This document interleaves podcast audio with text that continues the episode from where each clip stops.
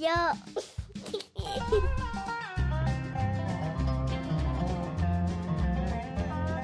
Sí, uno, dos, uno, dos. Te escucho perfecto. ¿Tú me escuchas bien? Oye, ¿Tú no, tú no escuchas un, un chin de tierra? Porque un chin, ¿verdad? ¿Te molesta? es una tierrita que no es leve. ¿No O sea, te molesta? A mí no me molesta porque yo me escucho perfecto. Ok. Pero está ahí. Sí, fue que una fuente que no hizo un, no hizo un lío. Pero no, y la no, no. intentamos cambiar. Entonces hoy yo probé y no se escuchaba tan, No, se tan escucha dura. así ahí.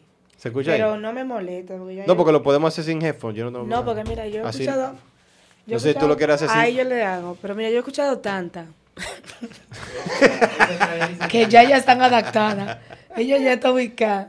Ya yo ni, ya yo ni atención le presto. Y que ya la... He escuchado tanta tierra. Bueno, sí. No, muchacho, pero es que tú sabes.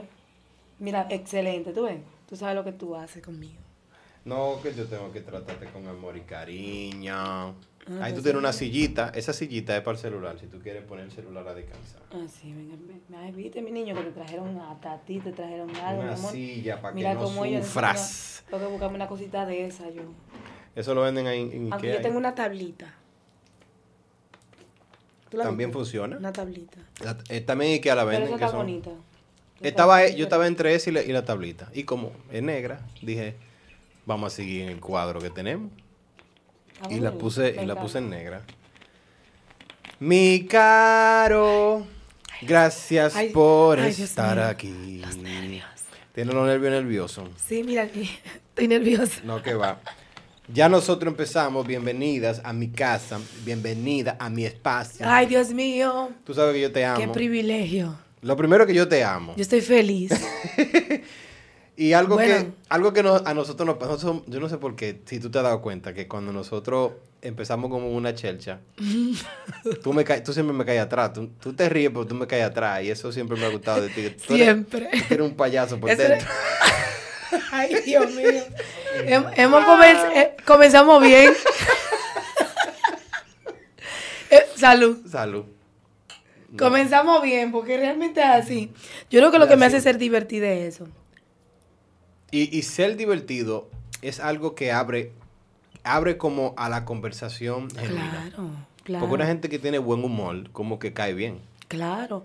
Carla, algo que a mí me caracteriza, tú casi nunca me vas a ver muy, aunque he tenido ocasiones que he estado bien, bien enojada, pero tú, yo controlo, como que controlo esa parte.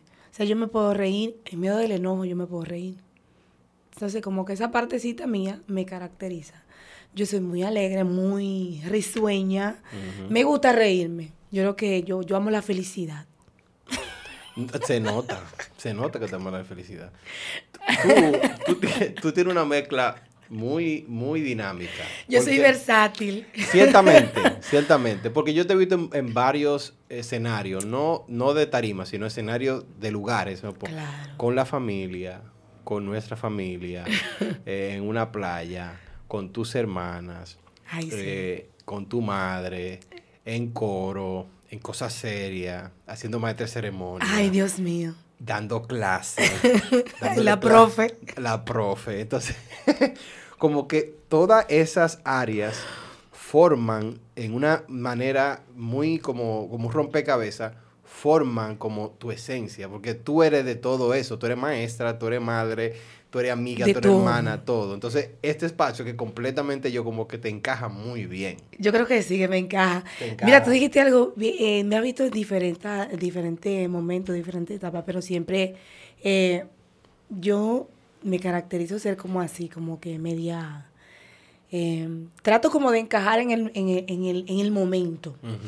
Eh, cuando tú mencionabas eso, yo digo, la verdad sí yo soy así. Yo trato como de encajar. Si yo me encuentro como con una gente y, y yo como que esa persona es como media seria, yo trato de encajar ahí. Tú te. No, yo- no, de verdad, yo como que... Así que por, por si acaso. que No, por si acaso, déjame entrar ahí, pero cuando veo una cosita yo... Pero eso es, es una, Pero es una sí, yo virtud, trato. Es una virtud que mucha gente no, no posee. Y yo creo que cuando tú tienes eso, eh, T.D. Jakes dijo en una prédica, como ser Me moldeable, encanta. Como tú aprender a encajar, ser moldeable. Como si te invitan a un lugar y no, no, que no te puedes poner una, digo que- gorra. Está no, bien. está bien, no me la pongo. No me la pongo, pero eso no por- me va a quitar que yo sea yo. Ujú. ¿Te entiendes? Ahora bien, yo si te voy a encajar en tu espacio, yo me voy a sentir feliz. Por ejemplo, ahora yo me siento feliz en este espacio, porque tiene como cosas divertidas, cosas chulísimas. Ese eres tú. Pero yo encajo aquí porque me siento divertida. Digo, yo, wow, pero aquí, hay- aquí, aquí hay cositas como que saca, saca lo, lo que lo que tiene Canela eh, en él, lo que tú eres, tu esencia. Y a mí me gusta eso. Entonces yo me convierto como que aquí. ¿Te entiendes? Eso es increíble. Yo digo, pues yo, yo estaré, tendré problemas.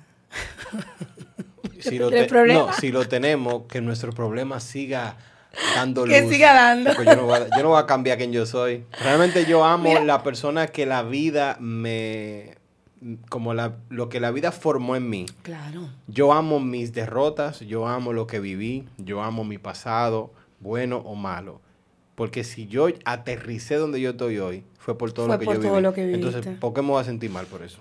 Es, es verdad, uno, uno en el momento, no te voy a decir, que en el momento uno siente como que, eh, como la, la, la decepción, como que el proceso, lo que estoy viviendo, lo que estoy pasando, uno lo siente y tal vez uno no se siente tan cómodo, pero ya luego que tú lo pasas, como es mi caso, ya lo pasé, ya lo viví, pero no me voy a morir. No. ¿Entiendes? Ahora, de todo ello se aprende. Y algo que me pasa a mí es que, por ejemplo, en mi familia, yo vengo, o sea, yo, yo, yo en mi familia soy, soy como tan, o sea, mis hermanos me ven a mí como una persona, o sea, me respetan muchísimo, pero a la vez que me respetan, me quieren como demasiado. Entonces llegó un momento en, en, en mi vida que yo me sentía, yo seré parte de esta familia. ¿Y qué tanto es?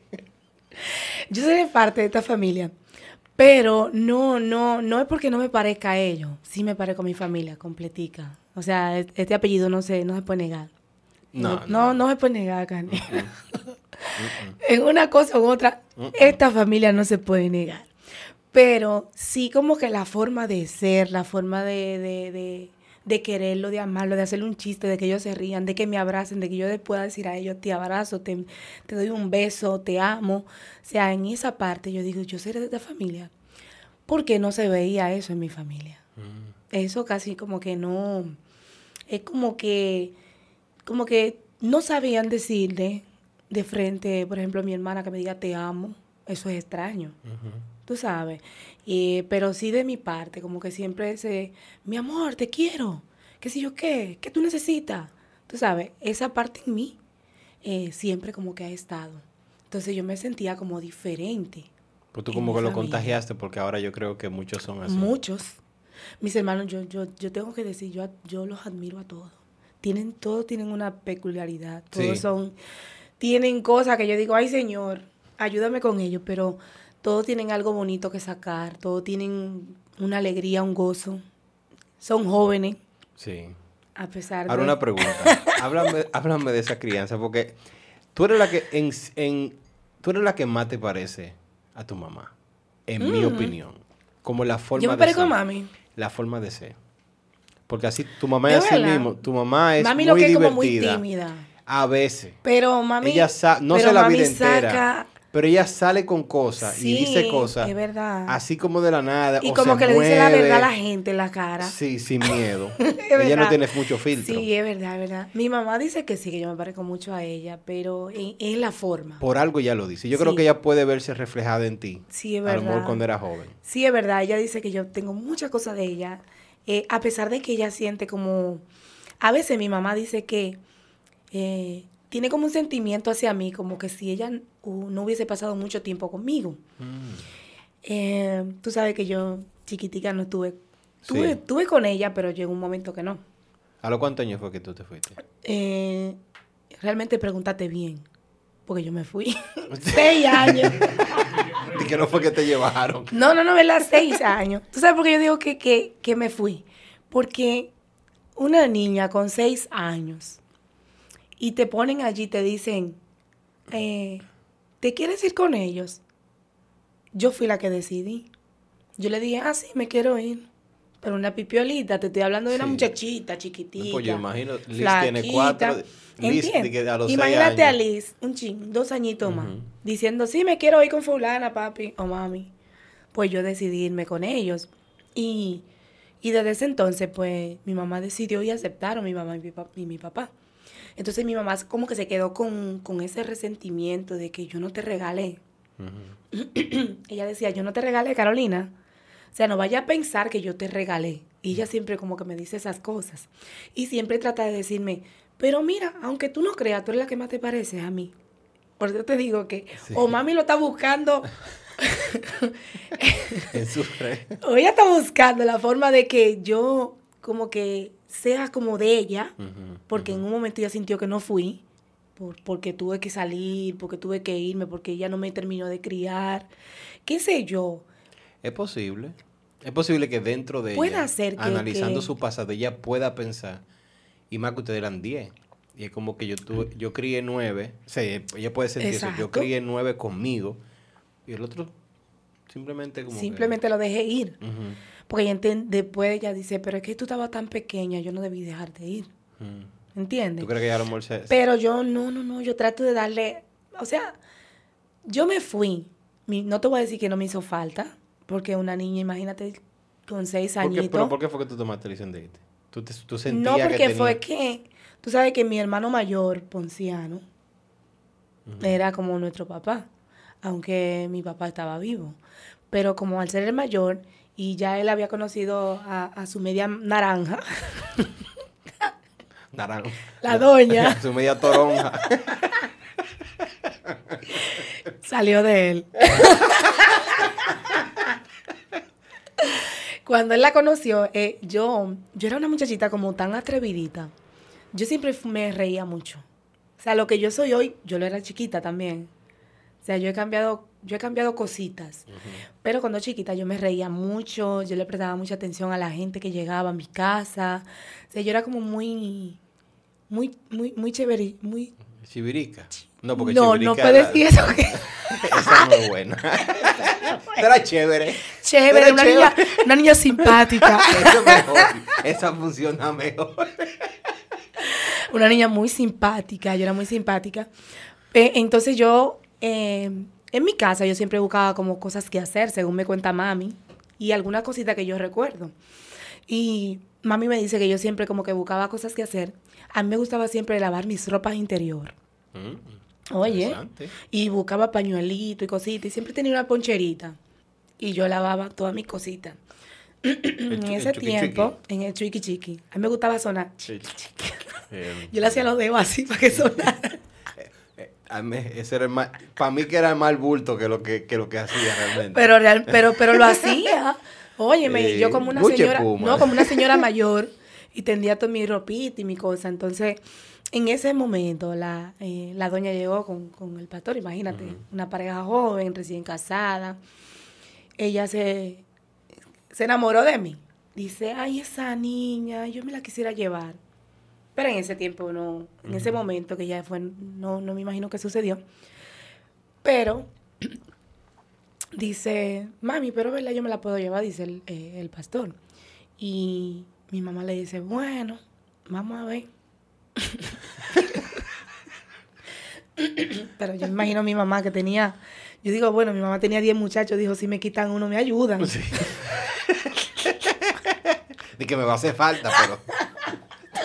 si me quitan uno me ayudan. Pero bueno, eh, yo como que me encariñé también y como yo también quería a mi hermano, pues yo le dije, pues sí, yo me voy con ellos, mami. Y eso fue de una vez, me empacaron la ropa, Canela. ¿Y cómo fue esa aventura? Porque yo no me puedo imaginar. me Es- esa era la, tu primera vez. Bueno, me no- empacaron la ropa y me dijeron, vete niña. Ven, camina. Sácalo, búscalo, lo, lo, busca tu ropita interior acaba de lavar. Vete, la que... lu- La, Ya, La la que acabaste de La lavar. que acabaste de lavar, ve, búscala.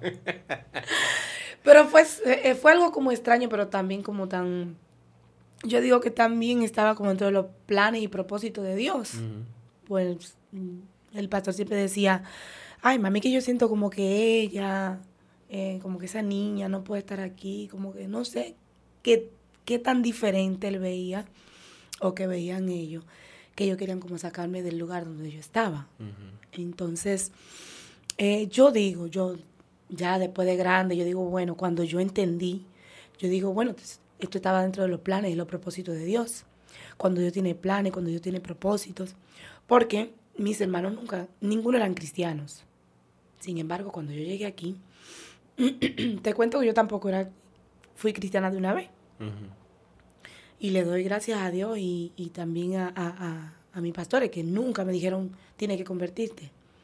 O sea, yo vivía mi vida tranquila, yo era una adolescente, después fui una joven tranquila, con mucho deseo de hacer cosas, como, como un joven al fin, ¿verdad? Pero nunca ellos me insistieron que yo tenía que ser cristiana. Y yo creo que eso fue lo, también lo que me ayudó a, a, tomar la decisión de ser. Exacto. Pero así chiquita, yo, yo vine, me fue muy difícil el proceso porque a veces yo quería estar con mi mamá, quería estar con, con mis hermanas, pero como que, ¿qué te digo? Me adapté. Como que me involucré tanto que me adapté, me fui adaptando, adaptando, crecí fui siendo un poquito diferente. Eh, cuando muere mi papá es que entonces los muchachos como que toman la decisión de también de dejar el espacio allá y, y venir aquí a, y después la capital. y después del huracán también. Y después del huracán, ahí fue que se completó como que todo el mundo venga. Ya todo se derrumbó aquí. Vámonos. Y pues ahí eh, ya estamos todos aquí. Pero aún así yo sigo viviendo igual aparte de ellos. O sea, yo toda mi vida, desde los seis años, digamos que hasta los 25, 26 años, yo viví fuera de mi mamá. Fue ya después de grande que yo dije, me, ya me voy de aquí. Pero fue un liguito que se me armó. ¿Qué? ¿Cuál fue el lío? se me armó un liguito. Entonces, como se me armó como un, problemita, eh, mira, mira qué coincidencia, Canela. Cuando yo tenía seis años, yo salí de Atomayor. Y me fui, pero esta vez yo me fui porque me dieron el permiso de irme. Pero cuando ya yo estoy grande, que se, tengo una situación ya con la doña, con Soirel y con Hani, tuve una situación, tuve un percance. No, esa, era mi, no, esa era mi segunda pregunta, porque yo no me puedo imaginar. Ay, ay, ay, ay, La tía, joven, metí en la casa donde hay cuatro. No, y, espérate que yo. Honey, Junior, Honey. yo no me imagino esa casa. No, tú no tienes que imaginártela. yo era la mayor, yo tenía que sacar una correíta de vez en cuando. Mm. y darle pela. Pero, ¿Tú llegaste a sonar hoy? Eh, bueno, soy. Porque ella era media, guapita. Soy Reli era, no, Soy era fuerte. El señor, el señor cambia. Soy era fuerte. Pero yo creo que cuando yo salí, tuvo que ver mucho con Soireli y con Hani mayormente. Y yo agarré y no quise pelear más a la doña, una situación ya de quién hace aquello, de quién tiene que hacer lo otro, de quién hace más oficio, qué sé yo cuánto. El asunto fue que me incomodé de una forma tal que como que todo lo, lo que tú vienes viviendo de tu niñez, de que me fui, que ya yo, como que hay cosas que tú la guardas en tu subconsciente que tú no sabes que están, que están allí. Y allí tú guardas eh, tal vez un poquito de depresión, un poquito de que, me, de, de que te pones a un lado, te aíslas un poco de los demás, eh, te sientes como al menos, te sientes sola, te sientes abandonada, aunque tú no entiendas que estás abandonada. O sea, hay muchas cosas que uno lo, como que lo va pasando. Y ese día yo exploté. Y exploté tanto que dejé todo y se me formó una película, pero fue una película de verdad, Canela. Yo salí de esa casa, me acuerdo yo que vivíamos por allá por los Rosales, frente a Jaina Mosa. Mira, Canela, a mí se me subió como que todo lo que yo había guardado por tanto tiempo, se me subió ese día a la cabeza. Y salí y me fui. Yo dije, me voy de esta casa. Y me fui. sin nada. y yo, y me fui sin nada. Aunque tal vez después yo volví, tal vez recogí algo, pero yo sé que me fui sin nada. Y yo recuerdo que yo, eh, mi mamá tenía pocos días que se había mudado. Digo yo, ¿y ahora dónde vive mi mamá? Por lo menos debí de averiguar la, la dirección. Y yo dije, pero yo fui una vez. Yo tengo que llegar. Canela comenzó a llover. Ay, mamá. Y yo iba todo el camino porque entonces me fui sin dinero. ¿Tú sabes, dónde, está, ¿tú sabes dónde está el 9? Para allá, para la charla, ¿verdad? Imagínate caminando todo eso hasta la San Vicente. Wow. Lo único que yo me metí como por una callecita por dentro. Y por cosas de la vida, Dios me fue como dirigiendo llegar donde mi mamá. Pero yo duré. Imagínate que yo me fui un 11, 12 del día. Y eran la 1 a las 3, yo perdida, porque no encontraba la calle. Ah. Y sin nada, o sea, sin un teléfono que yo pueda decir, voy por aquí, eh, guíanme, o sea, sin nada. Yo me fui sin nada. Comenzó a llover, señores. Yo me, mire, mojada, empapada de agua. Y no, y gracias a Dios que estaba lloviendo, porque nadie se daba cuenta que yo estaba llorando. Mm. Y yo, ya tú sabes, ¿verdad? tirando lágrimas por esos ojos y lloviendo. Digo yo, para la que me faltaba, llover, que lloviera. Y nada, seguí caminando, caminando, caminando. En una me paré y me dije, ¿por qué me fui? Ahora estoy perdida, ¿ahora qué voy a hacer? ¿Dónde voy a llegar? Se me va a hacer de noche y no voy a, yo no voy a encontrar a mi mamá. ¿Cómo yo voy a llegar donde se mudó esa señora? Mira, Canela, con cosas de Dios, porque tengo que decir que es cosa de Dios. Yo miro así cuando me paro, miro así, y hasta me emociono de, de, de pensarlo, y miro así a- allá, y digo yo, esa pared que está allá al final, pero lejos, te estoy hablando casi de menos de un kilómetro, pero se veía esa pared allá. Yo dije, pero esa pared yo la conozco. Y yo dije, yo voy a seguir caminando porque esa pared es la que me dice que mi mamá vive por ahí. Mm. Y caminé, caminé, caminé. Y llegué donde mi mamá. Wow. Y ya tú sabes, el espectáculo, la película, que te pasó, Sí. qué sé yo. Todo mojado. Mojada, pero muchacha, te botaron. Yo me lo imagino. Mi mamá es así. Te botaron. Yo sabía que en algún momento. Yo sabía. Ay, yo sabía no que. te boté, yo, yo no te boté. Yo sí no, pero Yo a ti nunca te voté. Yo nunca te dije que te fuera de mi vida, de mi casa. Yo quiero que tú sepas que yo nunca te dije que te fuera de mi casa. Pero tú llegaste donde tenías que llegar, pues yo soy tu mamá. Y esta es tu casa. Y ya tú sabes, ahí ya pasó otro espectáculo, ya las cosas cambiaron, todo pasó. Nunca volví atrás. Ya después de grande, que estamos aquí en el tabernáculo, que yo le digo, doña, yo me fui ese día, pero venga, perdóneme. Mala mía. Cogí mi luchita porque me fui lloviendo. No había chequeado Doña, y nunca se había hablado de eso. Se había O quedado sea, como... eso se quedó allí. A veces nosotros tenemos como una y eso costumbre o mala costumbre de dejar que las cosas de sean. dejar que las cosas ya sucedió y ya se quedaron así. Y así se quedaron, mano. Te, te digo por qué pasa eso. Porque a mí me ha pasado. Eso es algo horrible. Es horrible, pero a veces es como que, no que sea su caso, yo no conozco la historia, ¿verdad? Pero a mí me ha pasado que a veces tú, alguien te hace algo, o te ha machucado por mucho tiempo, y tú, tú lo que quieres es que se acabe. Y ya tú saliste. Entonces tú no quieres ni... Ni es recordarlo. Ni recordar, como que, para que pueda más rápido. Tú trabajas en un call center, hay un, un empleado malo. Yo no quiero que se vaya ya. Ya yo he hablado con él mucho. Entonces, aunque la razón sea buena o mala, ya yo no quiero, yo no, no, eso es lo que tú quieres hacer. Ay, vete. Vete. Eso es lo que Y yo quiero ya. Yo no quiero más nada. Y realmente eso es lo que yo sentía Entonces, también. a veces, tú como que... Era una ay, salida. Se fue, ya. No Era una no salida. más. Claro, ya se fue. Pero nunca se habló del tema, nunca se dijo nada, nunca se dijo por qué te fuiste. No, no pasó, esa conversación no pasó nunca. Wow. ¿Entiendes? Pero ¿Tú que tenías eso, cuántos años? Eso se queda ahí. Yo tenía como 24, 25 años. No, y como sea. Peor aún, en un sentido, porque ya Mano, tú- se queda persona- ahí. Ya una persona... Porque ya una persona que tú dices, conchale, ya yo no debería de ir donde mi mamá, sino de decir, ya irme, Claro. ya tener mi casa o tener un, apartamento estudio que yo siempre pensé y soñé en tener algo mío personal. Llegar donde mi mamá, sin nada.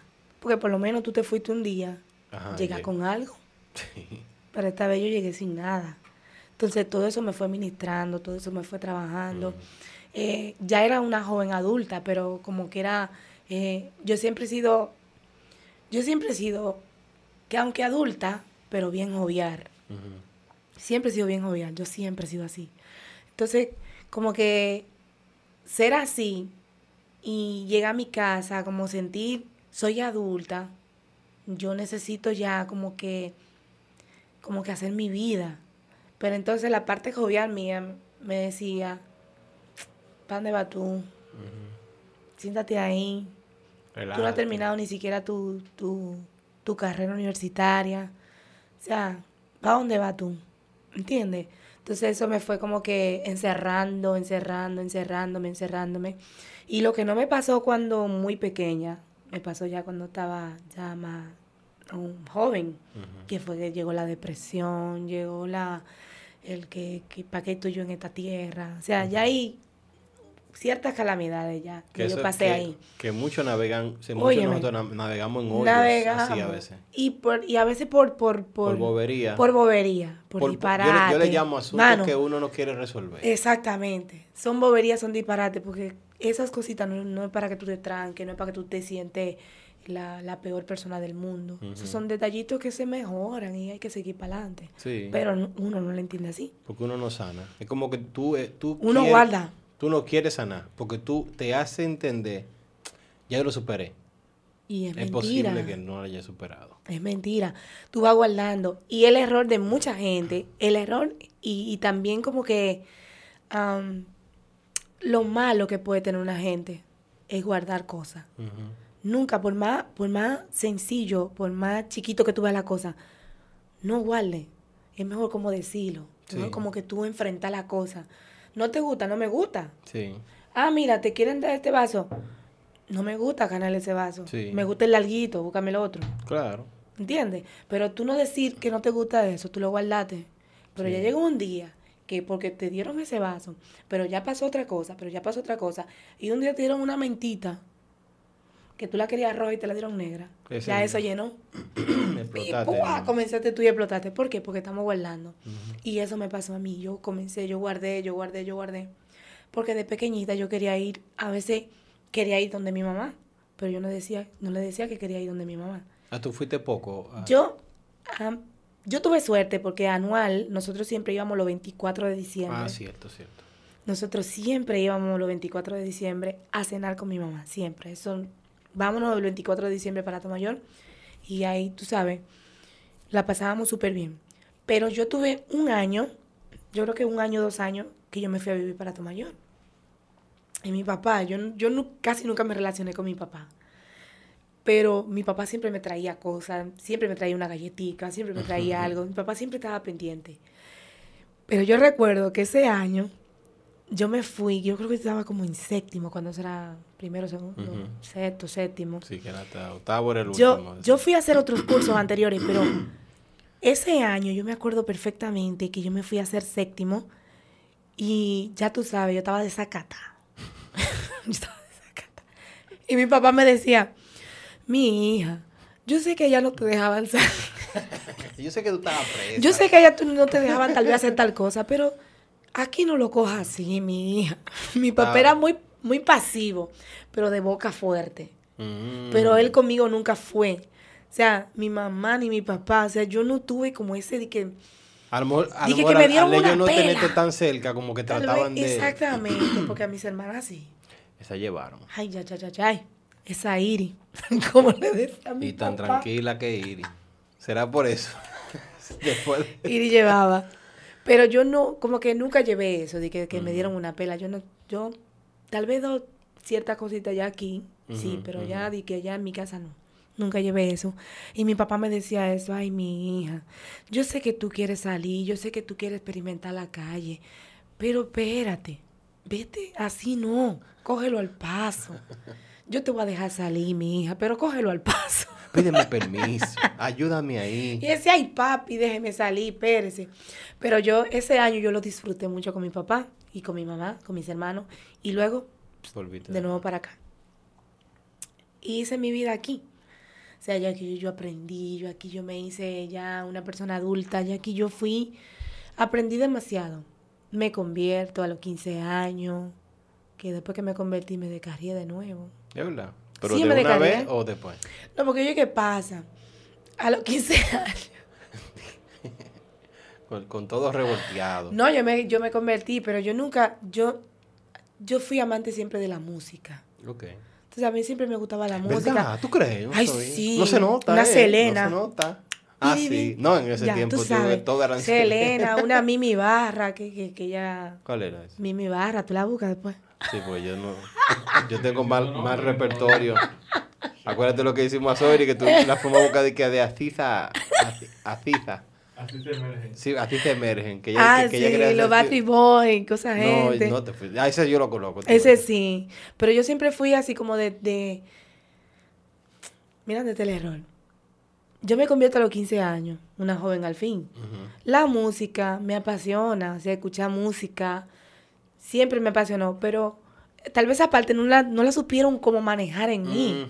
Ya. ¿Entiendes? No supieron Entonces no supieron esa- manejar esa, no la supieron manejar en el sentido de que, está bien, te gusta esa música, poquito a poco tú la vas dejando, pero no di que de repente tú no puedes escuchar esa música. O sea, ¿por qué? Dame una razón por qué yo no la puedo escuchar. Exacto. Dime por qué. ¿Qué dice esa canción que yo, que yo no puedo, no puedo escuchar? O sea, dime que, que a Dios no le gusta que yo lo escuche. O sea, dime por qué. Dame el por qué. No me diga no la puedo escuchar y ya. Porque entonces yo me voy a quedar con eso y voy a decir, yo sí la puedo escuchar. Claro que sí. Entonces, joven al fin, que a los jóvenes se les revuelve como Sí, una, una se pone venita, rebelde. se pone medio rebelde. Yo decía, claro que yo la puedo escuchar. Entonces, yo hacía así. Cuando los pastores se iban, ellos salían mucho a evangelizar y cosas. Yo decía, ahora es. Y ponía a Soireli a bailar, Jani, a bailar. Vamos a bailar todo el mundo aquí. ¡Se acabó! Yo me acuerdo que una vez me llevé a Soireli para un colmado y le dije, venga, agarre ese vasito de cerveza. ¡Que usted tiene que aprender! Bébase ese vasito. Yo no sé si Soireli se acuerda. Yo- ella se acuerda. Lo más seguro. Ella se acuerda. Yo le dije, venga. Ella siempre me dice los Y le cuentos di- de que ustedes, No, a ustedes ahorraban dinero para irse, irse- Mira, sí, ya eso fue cuando ya después yo afiancé un poquito más la fe, que yo volví otra vez en sí. Cuando me iba a tomar yo, mi amor, yo era la que más bailaba. Oye, yo me iba a todas las fiestas que hacían en Atomayor y me la bailaba todo y cuando venía aquí iba a la iglesia. Pero yo volví otra vez, Ujú. igual a buscar a Dios. Pero ya cuando yo afiancé un poquito más, ya yo tenía como 18 años, 18 años, 19, ya yo comencé a afianzarme en la fe, a, a, a, a querer pertenecer a un equipo, a, yo, yo comencé siendo mimo. Mimo. Ay, sí. De relajo. Y danza. Tú tienes que dar un espectáculo de, de mimo. Yo era Esa mimo. no mira, yo era mimo y danzarina también. Ye- Tú, la yo creo que- tú, ta- tú formabas llega- parte del, del grupo. Ay, sí, yo tenía mi EFOP Ay, mamá. con los siete candelabros.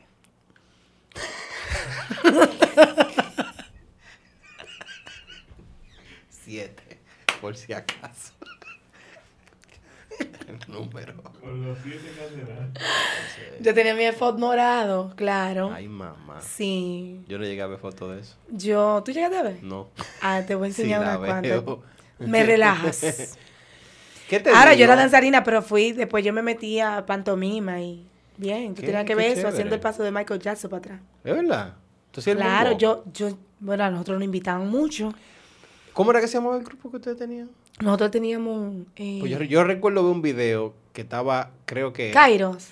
No, No, porque era eso era antes de de baile. Cuando pero usted- antes de, antes de, de- Cuando ustedes iban a la, a la fiesta de, de que se ha redimido en el... ¿Cómo que se llamaban ustedes? Que era Diomaira... Yo no sé si tú estabas en ese coro. Yo creo que sí, pero yo no me acuerdo. Era Kairos, pero... No, había un grupo Cairo, por eso después se formó un grupo Cairo, pero había, eh, había sí, ¿verdad? Había un grupo. Había un grupo. Yo llegué a ver. Un fotos, de eso yo no me llegué a ver fotos. De Hani, creo que era Sí, que había un, estaba, gru- no, había un grupito en cómodo. party y toda la cosa. Sí, y, y nos íbamos, sí. No nos dejaban salir, pero nosotros nos íbamos. Llegábamos a las 3 de la mañana, eso sí, prepárate, que el pastor le decía, vengan acá. Ahora se acabó. ¿Ustedes gozaron? Ustedes gozaron, ahora. vengan acá. Entonces tú decías, qué Pero- chulo, mimo. Claro, yo llegué a par de mimos. No, yo hacía mío, hacía pantomima. Claro, pantomima y teatro negro. ¿Tú lo harías todavía? En la pantomima no te, no te aseguro que la ¿Tú no te pintarías la cara? Pa' tus Me la hijos, pintaría pa' para hacer, sí, para para hacer hasta un show para los niños, yo lo haría. Me, Pero gustaría, me gustaría ser niño y tal. no, porque ese- a mí me gusta el arte. Yo creo que cuando A una me persona gusta. puede sacar esa parte de sí, ellos. a mí me gusta y además cuando tú amas a los niños, sabes que yo yo amo mucho a los niños, Sí, me, sí, me sí. llevo bien como con esa parte también. Yo creo que sí yo lo haría para hacer un show para los niños, para que se sientan bien, para que se rían. Yo lo haría. Y también hacía teatro negro, teatro así como que dramas. Yo hacía muchas cosas. Señores, pero yo he recorrido un Tú has hecho camino. mucho. Wow. Eso, eso, Mira, yo no me acordaba de muchas cosas. todavía hay cosas que yo he vivido que, Se quedan... que están, que no me acuerdo. Yo, yo sé que yo viví muchas cosas, pero hay cosas como que yo las he ido dejando atrás. Y Hay, memoria, hay, memorias que, permanecen. A veces un, una línea de conversación te lleva... Ay, yo me acuerdo y te acuerdas como Y sí, hay cosas y momentos también como que me acuerdan. Hay olores, hay música. Te lo juro que sí que hay olores. Hay, yo me he topado con... Digo, wow, y me transporto... Y me voy, Wow, mira, ese olor como que cuando... a veces de una comida, a veces de un pan fresco Es- o de una pizza. Algo Ay, como... sí. Y te acuerdas, wow, cuando yo- Ay, sí, y mira, te yo, mira, te digo algo. Allá en Mayor, cuando yo iba, ¿tú sabes que me gustaba a mí mucho? El café con pan. ¿Tú crees? Yo no soy de que, ahora, de que, fanática del café. ¿Tú eres cafetera hace No, porque nosotros nos desayunaban así. Sí. Un pancito de agua con café. Ese era el desayuno. El ca- es- ya lo sabe. Váyase para el colegio. Ya más adelante uno compraba de, que merienda. Pero desayuno, desayuno era un café con pan. Oye, Y váyase para el colegio, para la escuela. a la escuela. para que sepa. O sea que eh, a mí siempre me gustó eso y yo lo extrañaba. Y cuando yo llegaba aquí, había una panadería cerca de nosotros en la casa, un lugar donde vivíamos. Y cada vez que me daba ese olor a pan, yo me acordaba y me iba de una vez allá. Sí, es que decía, eso es "Ay, señor". increíble. Esa parte o sea, de la los memoria es olores, increíble. eh, a mí me lleva. Hay cosas que me llevan, obligado que me llevan. Yo creo que por eso es bueno uno como, como aprovechar el día a día, las cosas sencillas, porque a veces las cosas sencillas son las que Vivirlo causan, disfrutarlo. son las que causan como los lazos de conexiones más hermosos, cuando tú no estás buscando que todo sea perfecto. Ya lo sabes. Yo recuerdo ese panadero porque él llegaba por la casa, aquí en Alma Rosa, y era, él hacía que, él pitaba de una manera muy específica. "Fi, fi, fi, fi". Bueno, él, él llega a pasar por allá, porque sabes que tú vives Sí. en donde ah, yo me crié mi vida entera. Y Vivo él en tus pasaba, raíces. fiu, fiu, fiu, fiu. Eh, Así era que él pitaba, obviamente, no era fiu, fiu, fiu, fiu. Ahora hay gente como no, que, no. Canela, hay gente como que no pasan. hay gente que tienen los años del mundo y siguen pasando por el mismo lugar. El mismo lugar. Hay uno que bebe chicha, beben de chicharrón. Tú no lo No, te digo cuál yo sí me acuerdo. y él- ese sí yo le he visto a veces, que, que va donde Gladys. Hay el uno que, que, vende fru- el que vende Mira, víveres y fruta. Y pasan los años, tú escuchas el mismo chi- El chicharrón, mismo chicharrón. coso. Yo digo, mierda, y es que esa gente No, renuevan, no renuevan los años como yo. Ah, Tú sabías que a mí siempre me, ha- me ha gustado um, como, como sentarme a hablar con una persona así que tiene la vida entera a lo mejor vendiendo. claro, pero tiene como- todo lo- No, no porque cambia. a veces duran años. Te lo digo, que yo conozco gente. Mira, yo conozco un par de gente. Conozco uno que, que vende helados bon. Yo no me acuerdo ni siquiera qué edad yo tenía todavía es- ese señor vende helado bon. Lo vi estos días, flaquito, así viejito, y yo, y todavía vende helado bon. Es increíble. Es increíble. Es increíble. Y así veo el de los chicharrón el, y, y, y, y el de los panes. Y digo yo, pero Dios mío, es que no se ponen viejos. No, y también, y aunque tú no lo creas, ¿sabes? Que como caminan mucho, están más, tienen, por lo menos están en forma, no están Ah. de que, ah, ¿tú crees que eso? es posible que eso tenga mucho, no, en serio, eso tiene mucho que ver. Sí, tiene mucho que ver, Tiene mucho la que ver gente que porque ma- camina, Tiene, tiene constante, y más que están haciendo fuerza, se tienen que hacer un tipo de, de ejercicio, de ejercicio físico. claro, yo creo y que eso sí. ayuda bastante a una gente que está tirada, sin hacer nada. Esa se no abate más rápido. No. Por eso, mira, yo tenía mi abuela de parte. Pasa que ella es la, la esposa, ella fue la esposa nueva de mi abuelo, pero Ah. ella no es la mamá de mi, de mi papá. Ok, Pero eh, de- a la que yo conocí, porque yo no conocí, una historia. yo conocí a mi abuela eh, paterna, ¿verdad? Pero con la que él, cuando yo estaba creciendo, ya él- su- ellos no estaban juntos, Oh, entonces ya era oh. más con esa. Entonces ella era bombero, o es Wow. bombero. Una señora, sí, una- lo más chulo que tú puedes conocer. Mi tía tiene una casa en Punta Cana, ella estaba con, de su ex matrimonio, muy hermoso y todo. Wow, qué lindo. Tenía todo, todo lo que ella, pero a esa mujer le gustaba en Boca Chica metía.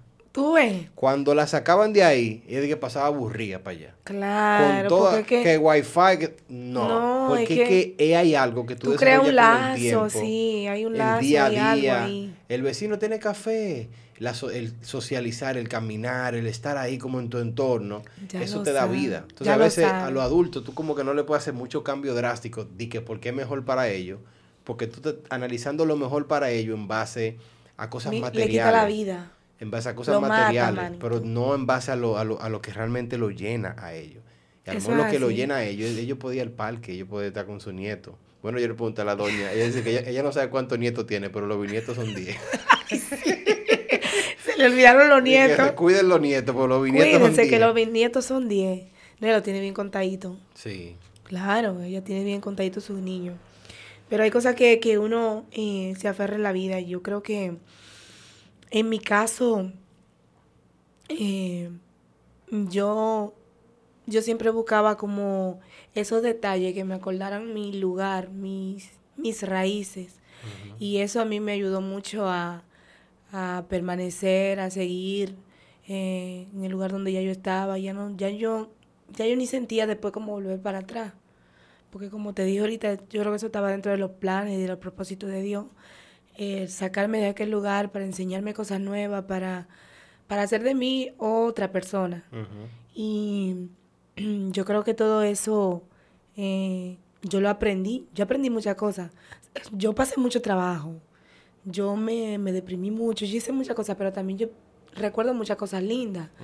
El relacionarme con gente nueva, el, el ir a lugares, como vivía con los pastores, me relacionaba con los hijos de pastores. Sea, yo aprendí muchas cosas lindas también. No todo fue eh, depresión, no todo fue malo. Un día yo me fui, mira, mira qué gracioso, un día yo me fui eh, a, como te dije ahorita, que cuando los pastores salían yo aprovechaba para hacer lo que yo sentía hacer. Yo me acuerdo que un día yo invité a alguien, a una amiga, la invité a, al culto de jóvenes. Yo siempre fui, siempre me gustó ir al culto de jóvenes. Y yo la invité al culto de jóvenes. Y ella era una muchachita, ella no era cristiana. Pero yo le dije, ven, vámonos, que te va a gustar. Pero yo también me dejaba influenciar mucho de ella. Ujú. Y decía, está bien, yo voy ahí, pero cuando lleguemos del culto de jóvenes, tú vas a venir para mi casa. Y yo dije, está bien, yo voy para tu casa. Yo la llevé al culto de jóvenes, lo gozamos, mira qué lindo, ve qué chulo, qué sé yo qué, le presenté amiguitos que yo tenía en ese tiempo. Cuando se acabó el culto de jóvenes, mi amor, digo yo, bueno, ven, vámonos para tu casa. Cuando nos fuimos para su casa, mi amor, yo di una baila. Yo di una baila, mire, y fue que te fue, que te fue, que te fue, que te vámonos y baila. Y la mamá de ella fue donde, fue corriendo que a, a decir a la pastora.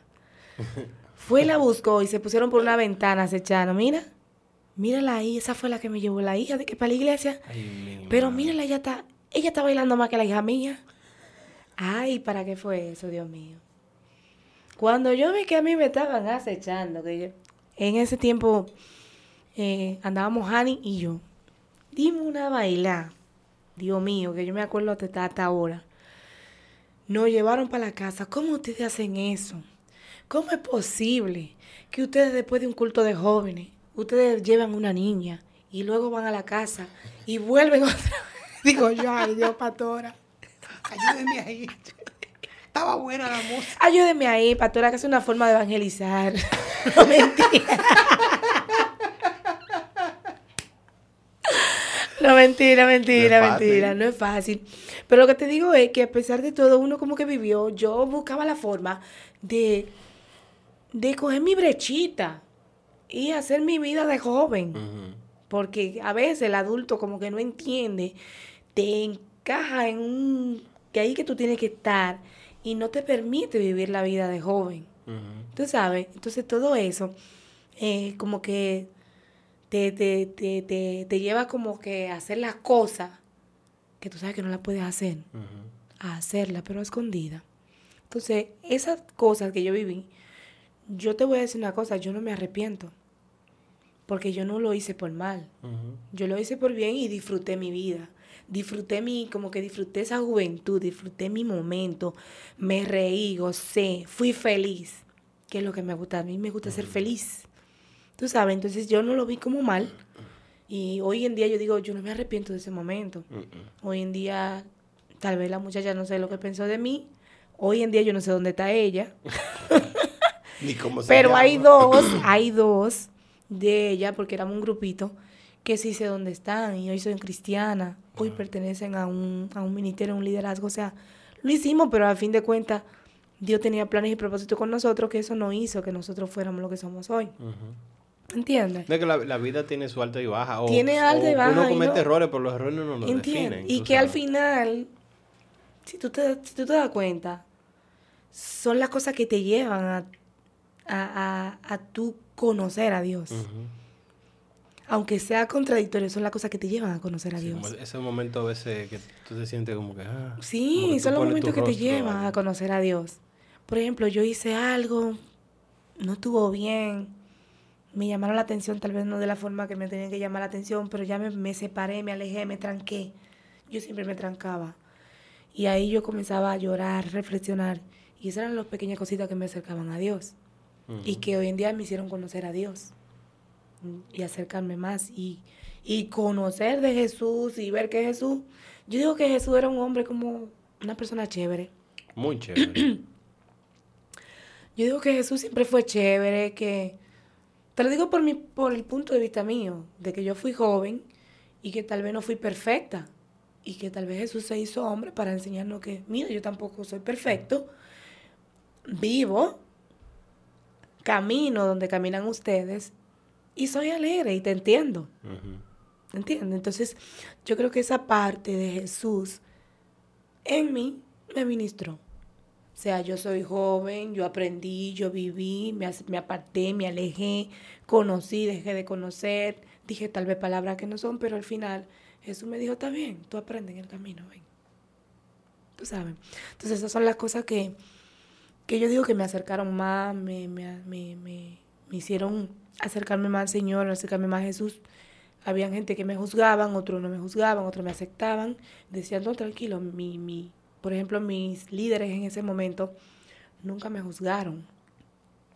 Siempre me decían, tranquila, hay cosas que, que tú vas a cambiar, hay cosas que tú la vas a dejar y tú misma vas a ir dejando lo que tú entiendes que tal vez no está muy bien para caminar con Jesús. Y tú la vas a ir dejando el pasito. Y eso me fue acercando más a Dios. Y hoy en día yo puedo decir que soy hija de Dios, que soy cristiana, que soy... eh, amo la música, sigo amando la música, pero ya es como el lugar que yo le doy a la música, Exacto. el lugar que yo, que yo, o que yo consumo de música, ¿entiendes? Ujú. Sigo amando mi música cristiana. Hay eh, cancioncitas que, que se me cuelan, que son canciones de amorcito, canciones que no te ujú. dicen.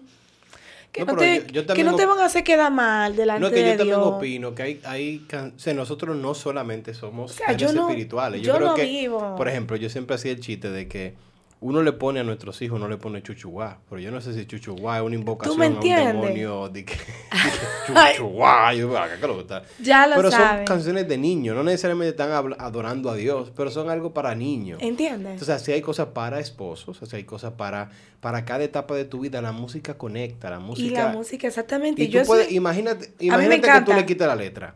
Hay música que un violín, hay música que Instrumentales. instrumental, Yo todo, amo los la instrumentales. música.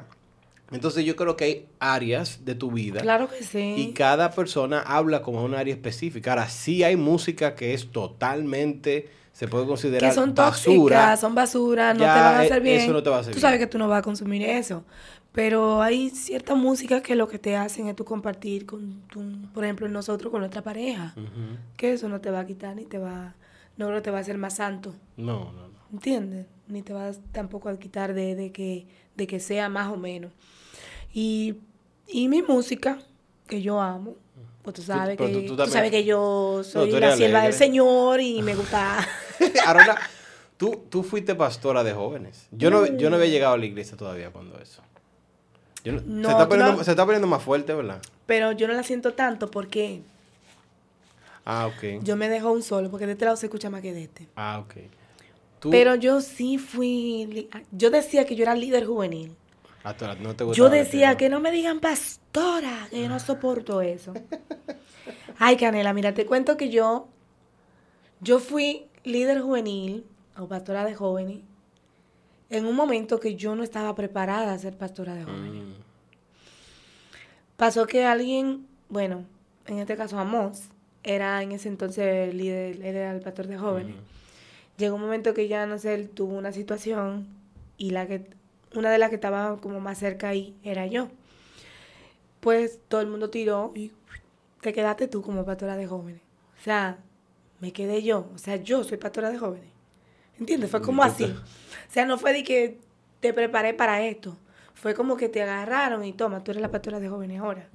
Entonces yo decía, yo no soy pastora de jóvenes. Yo, yo hacía el trabajo, pero yo decía, yo no soy pastora de jóvenes. Porque, ¿por qué tú no? Pero es que tú, pero es que tú lo estás haciendo bien. Sí, pero no me digan pastora. Yo decía así mismo, no me digan pastora, díganme líder juvenil. O llámenme por mi nombre, díganme líder. Y, y nada, sí, seguí trabajando, seguí haciendo la obra, seguí haciendo lo que se hacía en el servicio, lo que yo aprendí, lo que yo vi cómo se hacía. Me gustaba mucho hacer eh, siempre como es cosa para la calle, evangelismo para la calle. A mí siempre me gustaba eso. Vámonos por una cancha, vámonos. Yo hacía un, yo me acuerdo que hacíamos un, eh, ¿cómo se llama? Como, como los jueves como para socializar. Ok. Y nos íbamos a la casa de quien sea. Y ahí llegamos, hacíamos como un espagueti, que sé yo qué, unos fritos con salami. Y nos poníamos a comer ahí. Eso era como un tiempo para socializar con los jóvenes. O sea que los jóvenes nos gustaba mucho. Sí, estar- Está entre, Sí. entre uno. Y nos íbamos y hacíamos eso. Y ya lo que era como que los viernes, los sábados, vámonos un día, vámonos. Yo creo que era los viernes que nosotros hacíamos los servicios. En ese tiempo. Bueno, yo no recuerdo, sí. ya no estaba en casa todavía. Yo creo Porque que eso los fue, viernes. Eso fue hace mucho. ya. Hace mucho ya. Creo que eran los viernes. Y a veces me daba con que vámonos para afuera. Y agarrábamos una cancha, desmontábamos toda la cosa, hacíamos drama, hacíamos de todo. Afuera hacíamos nuestro servicio. Porque sentíamos que la iglesia era muy grande para nosotros. Mm. Pero oye, yo hacía los servicios afuera porque sentía que la iglesia era muy grande. Sí, afuera es más grande. Oye, tú estás oyendo esto. No entendí. Era, la- era tu lógica. Era mi lógica. Yo decía, no, esta cuestión, esta- vámonos para afuera a buscar gente, porque tú estás muy grande para estar aquí adentro. El asunto era que nos íbamos y hacíamos nuestro servicio afuera. Y a veces igual hacíamos los servicios adentro.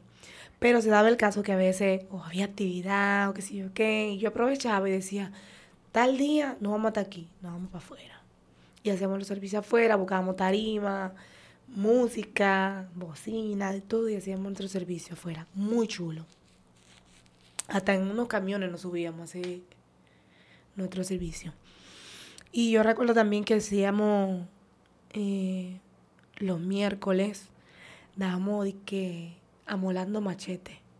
Yo, yo, eso- esa frase como que me, me suena, pero todavía yo no había llegado. Pero me suena, me lo han dicho. Dábamos eso con, con un jovencito que yo tenía. Y tú tienes uno también que se me parece. Ah, yo sé quién es. Ah, no, no, no. tú sí, tienes sí, uno sí, que se me parece Eduardo igualito al que yo Ah, tenía, yo que se llamaba Emanuel. Emanuel, yo conocí a Emanuel. Óyeme, Manuel era el mío. Ese niño era mi mano, mi mano derecha para hacer cosas. Y ese niño, nosotros dábamos amolando machete. Ay, Dios mío, qué cosa más divertida. Amolando machete era, era aprendiendo versículos bíblicos, era aprendiendo de la palabra. Pero uno decía como en forma de eh, bien jocosa, porque si tú, si tú sabes, la, la Biblia uno la ve como espada de doble filo. Pero nosotros cambiamos el, el- el término de espada y lo cambiamos mal- a machete, No, por machete, ser para ser jóvenes. sí. Bien, que si yo qué, más chévere. Y dijimos, señores, vamos a molar nuestro machete, porque con esto que nosotros tenemos que defendernos. Entonces lo llevamos a ese punto y nos fuimos a molar machete los miércoles. ¡Qué locura! Salíamos todos cortados. Sí, porque Y yo decía, lo que no nos aprendamos hoy y lo que tal vez no, no busquemos y que tal vez nosotros mismos no, no sepamos eh, buscarle la definición, lo buscamos después. O sea, Se salíamos todos cortados de ahí. Decíamos, después lo averiguamos eso. Sí, porque hay cosas que te pueden... Como te- que no no sabíamos ver, pero lo hacíamos, lo hacíamos. Y después veníamos al rato, eh, al, el otro día veníamos, míralo aquí, ya lo buscamos. El asunto era que se, se mantenía como algo bien bonito. Eh, yo duré, ¿cuánto? Como cuatro años. Cuatro años tú duraste. Como cuatro años. Un Y de- gobierno. Pero después... No, después yo volví. de- pero después Amos volvió. Amo, pero Porque ahí fue que yo- ahí fue que yo- ahí fue que entraste tú. Yo recuerdo... Yo me acuerdo Porque, de oye, ¿cómo porque fue? te- Mira. Te dieron una plaquita, creo que Sí, Amos entró cuando estábamos en la sabana. Cuando llegamos al tabernáculo, Amos duró un poquito y me dejaron a mí. Pero después Amos volvió otra vez y retomó allá Exacto. mismo. Ahí, ahí, Ahí entraste tú. Pero fue, fue, fue muy chulo. No, es, di- es divertido, son etapas Mira, mira muy- qué cosa más, más, más fuerte lo mío. Yo nunca quise ser pastora de jóvenes ni, ni, ni líder juvenil. Y cuando quise, que yo dije, está bien, voy a hacer. La envía. Swing, dijeron- Yabanica. Estamos esperando que este llegue porque le vamos a quitar su cargo. Swing, Yabanica. Y dije, pero ¿y por qué Porque ahora? ahora que yo quiero. Si ahora yo la, quiero. La vida es así. La vida es dura. La vida es así. Yo creo que a veces hay Manito, temporadas que yo uno. quería. Ujú, ujú. A lo mejor te sentías más preparada. Ya, Ya, había yo había aprendido, había cogido el hilito. Y ahí Y ahí yo le dije, Señor, ya yo sí quiero. Y el Señor me Y dijo, que, pues "Ah, ya, ahora mi niña. no". Ahí fue que tú entraste ya en lleno a, a cantar. O tú siempre. Yo ven- siempre lo hacía, pero... Yo siempre lo hacía, pero ahí llegué a ser líder. Líder ya, como ya más bien como líder de adoración. Sí, fue ahí que, que llegué a ser como líder de adoración. Aunque ya yo tenía un tiempito siendo parte del grupo, Parte parte, del coro. Ujú. Yo hacía coro. Ese coro, yo recuerdo ese coro cuando. Yo hacía coro. cuando Ay, Dios cuando, mío. Como ustedes tenían falda, tenían que subir con una toallita. Ay, no, pues es terrible. Y a veces nos poníamos una falda. Una vez yo tenía una falda que yo decía, ¿y cómo yo, y cómo yo camino? Epa. Ahí subió más. Sí, espérate. Vamos, vamos a soltar. Está como. No podemos decir. Ay, suena mucho, sí. Sí, ahí como que subió, no sé qué. Yo decía, la- Canela, yo decía, ¿y cómo yo camino con esta falda? Sí, porque eran una falda que sobrepasaban el nivel Hubo de la una rodilla. que eran como plateadas. que yo dije, que, ¿y cómo me pongo yo esta falda? ¿Y cómo me la quito? Chacho, con una falda plateada. ¿Y cómo tenía que subirla? Oh, pero yo- nosotros subíamos de ladito, era. Porque había que subir como en- Entonces, en ese tiempo era se- de que, era de que, que- era de que una falda que era iba a ser de que de este color. Ujú. Eh, de que no, era como un como color ratón. Era como un gris ratón. Pero la compraron plateada. Ay, mi- la Yo dije, mínica. y hay que ponérsela. Eso- Sí, eso no, y nos gustaba, nos gustaba el, conjuntico. Porque era un conjuntico de ¿Verdad que antes, chaqueta. cuando, ay sí, yo, yo recuerdo verla par de veces con Y yo dije, conjunto. Dios mío. Hoy toca verde. Hoy toca Hoy verde. toca azul. Verde con negro, azul con Hoy- negro. ay, Dios mío. Ay, Dios, es verdad que uno hace cosas. Parecían un- Señor, un- hemos crecido. Parecían un, ¿cómo se llama la- presencia de Jehová está aquí. Ay, era- no, y había que estar combinado. Arriba y abajo. Yo creo que eso era una cosa de ese tiempo, como que se Sí, entendía que se la entendía, pero ya formalidad o, la, o, o como eso era parte del orden. Como que, Sí, y además como que es como que tú coges un como no no rutina, no, como un patrón. patrón, exacto. Y tú ¿entiendes? como que Es quieres como mantener tu patrón vivo. Y tú, para no quedar mal, tú sigues con el patrón. Ahí que yo no soy muy bueno. ¿Entiendes? Hay a veces que romper los patrones. Yo soy muy... Yo siempre he cuestionado cosas que... Como que ¿por qué, por qué lo Porque hacemos? hay que hacerlo. Pero yo decía ¿por qué? Y si yo no encontraba una respuesta como que tenía mucho sentido, yo decía, ah, pues vamos a buscar otra forma. Se puede buscar otra forma. No hay una razón. Eso es verdad. sí. Entonces yo siempre he sido como así. Muchos a lo mejor me llegaron a tildar de, de rebelde, pero no era rebelde, era como... Es una si tú me lo explicas, de- yo no tengo problema. Pero que tú me digas a mí, mira que esto es así. Que, que esto es así, se tiene que ¿Por quedar así. qué? ¿Pero por qué? No, porque... eh, no, si tú no me dices por qué, yo te voy a seguir Que- que tú preguntando. me- y yo motivo a la gente que haga eso. Es como que cuestiona. Cuestionar no es malo. Porque tú tienes que tener o aprender a llegar a tener la verdad. O sea, que tú Claro puedas que por lo menos saber. Y Muy eso en, en tu fe, lo que tú crees, lo que tú no crees. Tú tienes como que investiga, indaga. Porque así es tienes que, tú te- te y das tú tienes que cuenta. convencerte a ti mismo de lo que tú crees. Claro, porque, Porque si no, tú no si te tú no te convences, tú, nunca- a ti mismo, tú no puedes hablar de jamás- eso. No, jamás tú vas a convencer a nadie, ni vas a hablar con certeza de, lo, de, No. de, de eso. Entonces, O sea, por eso tienes que mi convencerte. diferencia. Yo y tú decís, ¿por qué yo tengo que hacer eso? Entonces yo, como que había ciertos patrones, y yo como para no romper los patrones, tenía que ser, lo seguía. Pero ya llegó un momento como que ya, como que yo dije, pero espérate, vamos, vamos, cambiamos, aunque cambiamos de una forma muy brusca. Mm. Yo creo que hay, hay cosas que a lo mejor ameritan cambios rústicos, pero informados. Exacto. Otros a lo mejor pasan más, más lento. Qué sé yo, pero Porque son esa- procesos que van como tú vas aprendiendo. Pero realmente eh, aprendimos. Y, y nada, como que ya. Como que ya, esto es lo que va, pues ya vamos a darle. como que Ah. nadie dijo nada. No, no pasó nada. Ah, tío, Yo, yo sí me acuerdo de Pero tú viste, había un patrón. Había un patrón y de repente se, se despatronó. Pero si nadie, si nadie decía nada, si nadie lo hacía, si nadie no tomaba una decisión, se quedaba así. Ujú. Y na- ¿Entiendes? Y, nadie decía Y por nadie qué no. decía nada ni por qué. O sea, simplemente porque se hizo un día, porque Ya. a alguien se le ocurrió, y ya porque a alguien se le ocurrió, y eso está en el momento, y lo que están, los viejos que están ahí, entienden que, Esa es la que forma. es la forma, Si no te ven así ya. ya tú estás mal. No, porque fulano lo hacía así.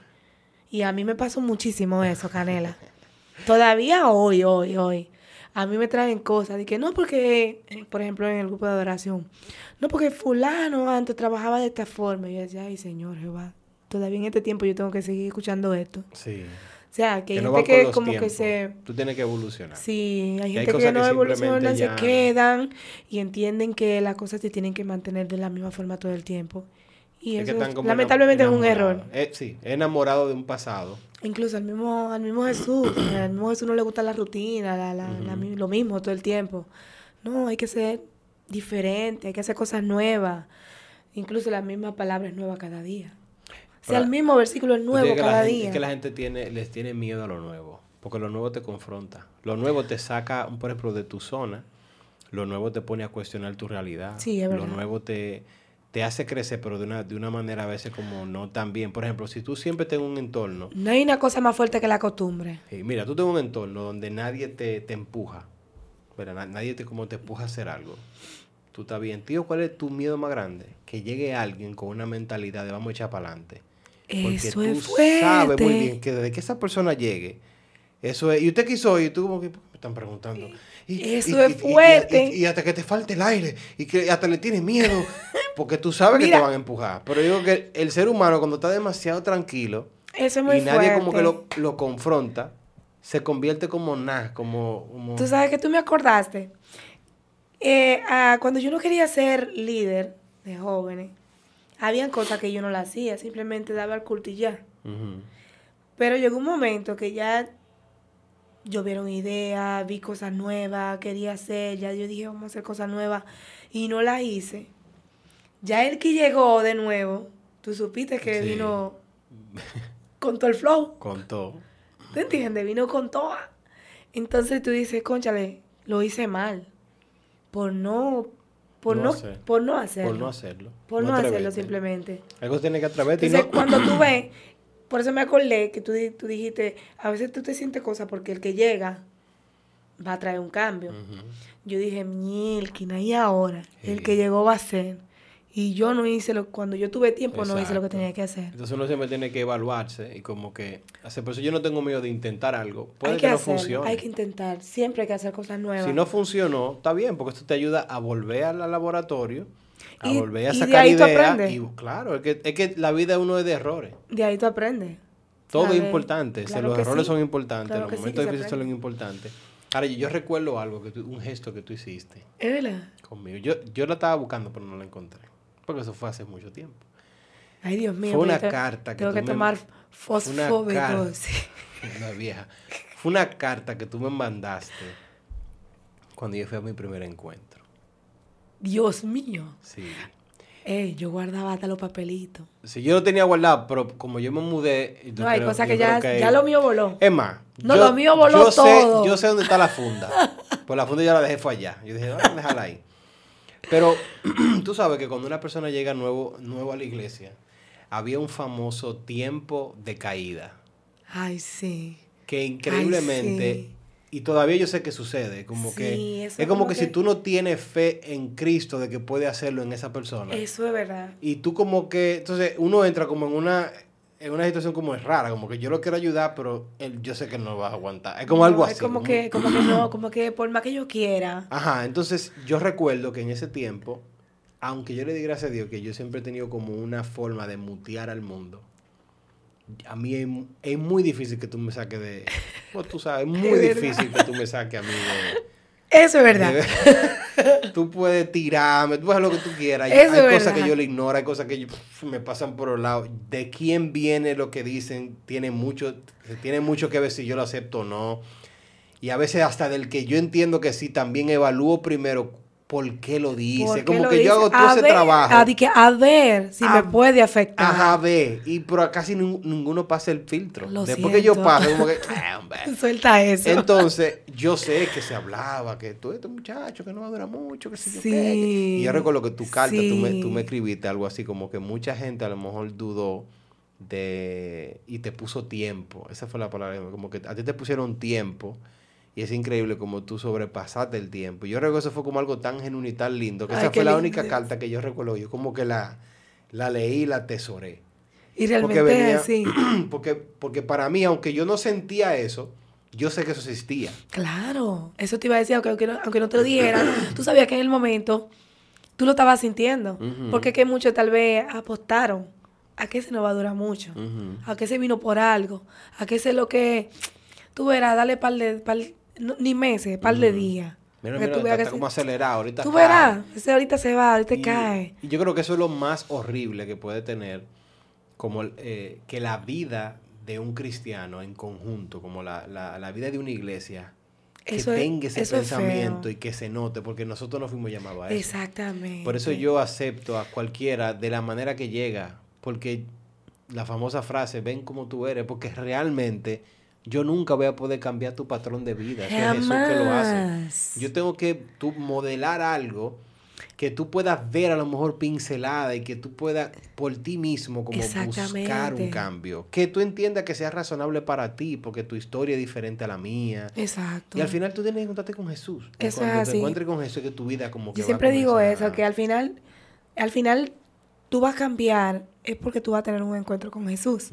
Pero yo siempre he dicho, conchale, ¿por qué pasan ciertas cosas de, de poder juzgar a alguien que llega a la iglesia?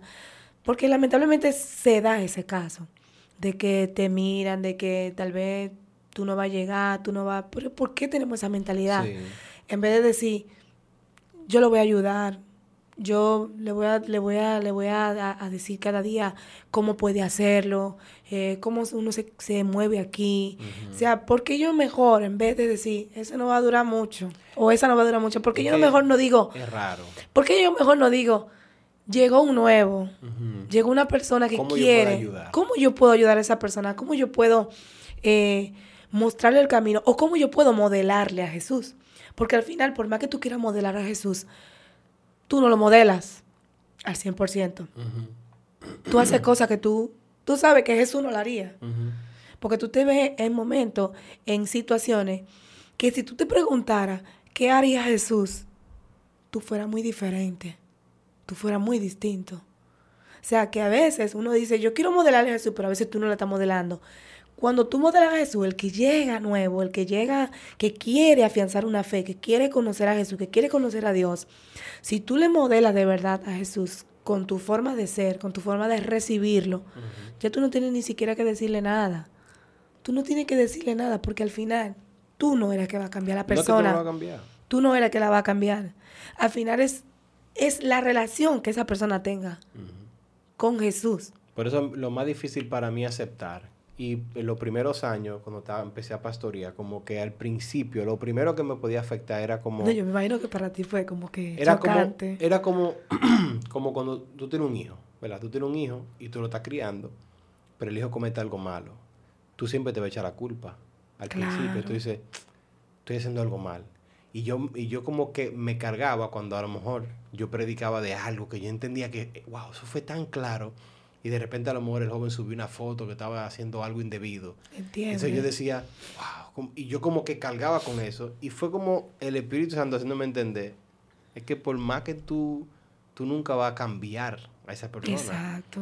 No te sientas mal, tú, tú, sé, tu, tu deber es seguir tirando semillas, buscar, buscar encaminar a esa persona. Pero al final soy yo que va a hacer Exactamente, al trabajo final es. Dios. Tú sabes que a mí me gusta mucho, todavía lo mantengo. Es, por ejemplo, que si alguien comete un error, no porque yo cometí, porque yo cometí muchos errores. y, y tuve que eh, aprender de ello de, de mala manera. Pero yo siempre como que mantengo que la persona que comete un error, yo no la señalo. No, no dije porque yo cometí. No, desde antes de yo cometer errores. Desde antes de yo sentirme pecadora. porque es así que te señalan, ¿verdad? Sí. Como pecadora, sucia, infiel. O sea, todo lo malo. Y, y yo decía, conchale, yo no tengo ojos ni corazón para yo ver a alguien y decirle, tú lo hiciste mal, tú fallaste. Ya tú, ya tú, te- yo te voy a desechar. ¿Entiendes? Te voy a desechar, ya yo te voy a dar la espalda. O sea, yo nunca he tenido como esa, esa mentalidad, como esa mentalidad tan pobre, tan barata, de decirle a alguien, tú, Sí. o sea, ¿quién soy yo? Eso es. ¿Quién soy yo? Es que uno se olvida Cuando que- tú aprendes quién tú eres y que tú puedes también caer, que tú puedes fallar, que tú puedes hacer lo malo y que tú también vas a buscar la forma de que alguien te dé la mano para que te levante, tú piensas en el otro y tú dices, ok, esa, esa persona falló. Yo la puedo ver con los ojos del amor. O sea, yo puedo verla con, con ojos y mantener en mí como que esa persona falló, pero ya, sea porque falló, yo no la tengo que desechar Sí. esa persona puede otra vez recuperar, esa persona puede otra vez como que recapacitar que hizo algo que, que tal vez no tuvo bien, pero sigue siendo mi amigo, sigue siendo mi amiga, sigue siendo esa persona importante. ¿Entiendes? O sea, yo siempre como que he tenido eso. Y como que lo he visto muy normal. Tú sabes, yo siempre veo como que por más grande que alguien haga algo, yo trato de ver a esa persona normal. ¿Sí me entiendes? Ujú. Es que como que trato de verla normal. O sea, somos humanos, estamos expuestos a fallar, estamos expuestos a pecar. Y, y lo veo normal. Y desde el punto de vista que yo lo veo, yo trato de ayudar. Y le digo, mira, ven, ¿qué pasó? Tranquilo. No pasó, vamos, vamos a tratar de sanar esta parte, vamos a tratar de, de, de, de arrepentirnos en esto, vamos a tratar de sanar esta área, vamos a ver qué fue lo que pasó, vamos a analizar y vamos entonces a ver cómo nosotros podemos cambiar esta parte de nosotros y, y qué tú aprendes de esto que tú hiciste. Ese- esa es la parte que yo entiendo, ¿Entiendes? que en muchos O sea, lugares y falta. así es que tenemos que ser. Digo por qué falta, porque yo nunca entendí de que no, que me pusieron en disciplina. ¿Verdad? Ah, yo duré, que me yo duré un tiempo en disciplina. Sí, pero oye, ¿cuál es mi problema con la disciplina? Muy fuerte. Sí, muy fuerte. Por ejemplo, mira cuál era mi problema. O es, porque todavía en todos los casos no funciona. Ay, Canel, esa disciplina mía fue. Fue. Fue larga. Pero yo creo que mi problema con la disciplina. Tú haces algo. Quítale lo que está haciendo, ponlo en disciplina. Pero mira cuál era mi problema. La disciplina era como un silencio y un espacio de, de que que- yo me hago tu juez. Ya, exacto. Pero yo no trato de sanarte. Yo no trato de sanarte. Entonces yo digo, ¿por qué la disciplina? Ok, tú cometiste un error.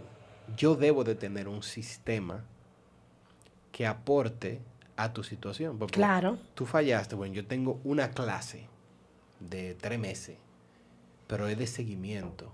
De vamos a Claro, hablar. Claro. Mira lo que tú hiciste. Mira, y, y, vam- y es un acompañamiento donde al final de yo puedo decir, esa persona ya entiende, aprendió algo, se arrepintió de corazón y ya yo sé, no, no, ya arranca. Camina sola. Porque si Dios no perdonó después de 20, 30 años de, de, de miseria y de lo que era, Claro. porque yo tengo que ahora como tacharte como el peor y, y básicamente te quiero sacar, pero no lo ¿Tú hago porque no tú puedo. entiendes? Pero yo te quiero sacar. O yo sea, no te aquí. quiero, Vete, te vete por quiero iglesia. Vete por otro lado. ¿Entiendes? Y no- esa no es- mentalidad, Y no, es así.